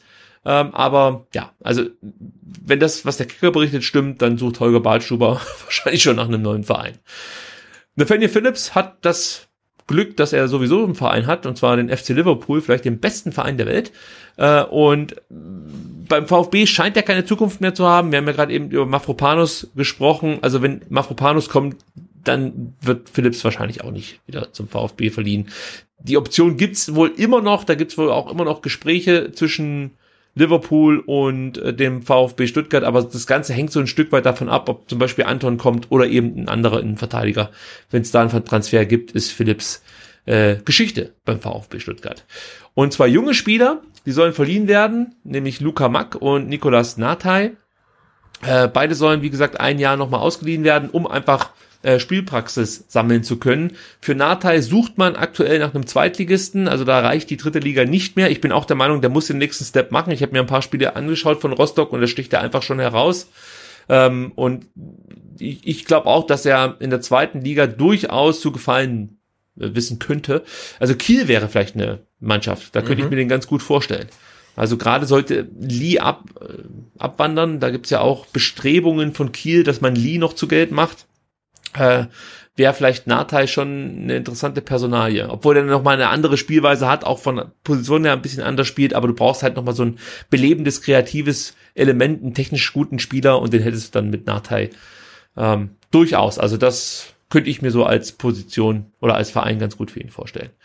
Äh, die anderen bereits ausgeliehenen Spieler, Pablo Maffeo, Ailton, David Kopacz und so, die sind jetzt momentan alle dabei, äh, irgendwie wieder eine Zukunft für sich zu finden. Beim VfB liegt sie definitiv nicht. Das ist zumindest die Ansage vom VfB Stuttgart. Die sollen sich nach einem neuen Verein umschauen. Äh, Maffeo hat ja mehr oder weniger schon klipp und klar gesagt, er möchte nicht mehr aus Spanien weg. Ob sich dann mit Girona da irgendwie eine Einigung erzielen lässt, müssen wir mal abwarten. Aber da könnte ich mir schon vorstellen, dass der VfB auf der einen Seite mit der Transfersumme äh, Girona entgegenkommt ähm, und auf der anderen Seite fühlt sich Maffeo, glaube ich, sehr, sehr wohl in Girona. Also das würde, glaube ich, passen. Bei Ilton wird es sehr wahrscheinlich dann wieder ein neuer Verein werden, weil wenn ich das richtig verstanden habe, möchte er nicht oder möchte der Verein, äh, wie heißen die nochmal aus Aserbaidschan? Karambak, oder? Ja, irgendwie so. Die, die haben kein Interesse mehr an Ilton, jedenfalls. Nee. Stand jetzt. Aber du wirst schon irgendeinen Abnehmer finden, der scheint ja da auch relativ schmerzfrei zu sein, der arme Mann. Also oh Gott, der ja. wird ja wirklich überall hingeschickt. Äh, und von daher, denke ich mal, wird sich da noch eine Möglichkeit auftun. Und zur Not, ja, ist ja ein lustiges Kerlchen. Vielleicht kann er ein bisschen den Holger ein bisschen aufmuntern. Ja, so. wie, wie, wie, wie lange hat der Vertrag beim VfB? Bis 2030? Das ist ja Wahnsinn, oder? nee, ich glaube, der hat bis 24. äh, nee, bis 23 meine ich, oder? Ja, gucken wir auch noch nach. Wenn wir schon mal hier sind. Komm, wenn, ja. Dann gucken wir da auch noch schnell nach. Genau. Ähm, das war ja, meine ich, aber noch ein Schindelmeiser-Transfer. Ja. ja, ja, auf jeden Fall. Ja. Das ist das Problem, wenn du einfach nur Ailton eingibst bei Transfermarkt, gibt es natürlich ja, du mehr musst als Ailton VfB eingeben. Ich habe das gemacht und er hat Vertrag bis 21. Bis 21, guck mal, ich dachte bis 23. Mhm. Ja, das ist ja dann so gut ja, wie schon, schon fast rum eigentlich. Ne? Ja. Also da müssen wir mal gucken. David Kopacz kann es natürlich auch gut sein, dass er in Polen bleibt. Äh, hat da, glaube ich, auch gar nicht so wenig Spiele gemacht. Also vielleicht äh, tut sich da auch noch was auf. Und dann sind wir durch mit dem Transfer-Update, Sebastian. Das war doch schön. Juhu. Ja, also wie gesagt. Und das war erst eine Woche, ne? Was da noch alles passieren kann. Bis Oktober ist das Transferfenster ja, geöffnet. Also das wird irre. Machen wir bald Wenn wir dann am zehnten Spieltag drüber diskutieren, äh, ob, äh, weiß ich nicht, vielleicht noch ähm, Orel Mangala doch noch in die Türkei wechselt oder Sei so. bloß ruhig. Ja. Gut, dann sind wir auch soweit durch mit STR, mit der Ausgabe für heute. Ähm, ich hoffe, euch hat es ein bisschen gefallen. Eine Empfehlung noch unsererseits. Äh, es gibt natürlich die Nachspielzeit vom Ron und von Dani und die haben mit Thomas Krücken gesprochen, seines Zeichens NLZ-Leiter beim VfB Stuttgart. Und ähm, wer mal Thomas Krücken kennenlernen möchte, wer seine Idee und Philosophie so ein Stück weit verstehen möchte und ähm, einfach daran interessiert ist, was mit der VfB Jugendarbeit in den kommenden Jahren passieren soll, der ist bei diesem Gespräch, glaube ich, ganz gut aufgehoben. Ja, da kann ich sagen, also ich fand es äh, äh, sehr interessant, äh, wie im VfB NLZ gearbeitet wird.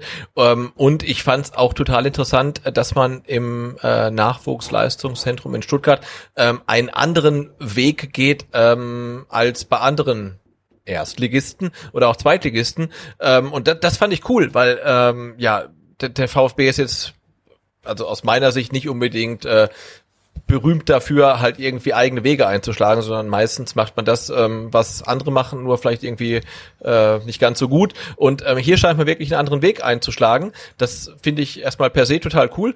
Ähm, und ob das dann wirklich, ob dieser Weg auch dann nachhaltig Erfolg bringt, das wird man halt dann in vier, fünf, sechs, sieben Jahren sehen. Ähm, aber wer wissen will, wie dieser Weg aussieht und was der VfB anders machen möchte in der Nachwuchsarbeit ähm, als andere Clubs, ähm, der hört da mal rein. Also ich fand es war ja ein sehr ähm, aufschlussreiches Gespräch auf jeden Fall. So, und dann muss ich mich noch entschuldigen bei allen, die in den letzten Tagen äh, auf diversen sozialen Netzwerken STR angeschrieben haben oder auch mal eine Mail geschickt haben und natürlich auch an die Leute, die uns über äh, PayPal und über Patreon unterstützen, denn ich konnte immer noch nicht auf eure Nachrichten antworten. Momentan muss ich sagen, bin ich wirklich, also beruflich so eingespannt, wie es noch nie war. Ich, ich denke immer, es geht nicht schlimmer, aber es geht tatsächlich noch schlimmer. Äh, und es sieht gerade so aus, dass ich wirklich nur noch STR mache und ansonsten arbeite. Zum Leidwesen meiner Familie. Da habe ich mir dann am Sonntag mal die Frechheit erlaubt, mit der ganzen Familie eine Radtour zu machen. Aber Nein. ansonsten, ja, ansonsten Skandal! es ist nur noch STR und eben arbeiten. Deswegen seht mir das nach. Aber ich habe auch, das kann ich hier schon mal ankündigen, ich habe auch mal irgendwann Urlaub. Und spätestens, wirklich spätestens dann werde ich mich für jede Spende bedanken. Im Namen von uns beiden natürlich, Sebastian. Werde jede Frage beantworten, auch in, im Namen von uns beiden. Und werde auch ansonsten für Kritik und äh, aufmunternde Worte zur Verfügung stehen.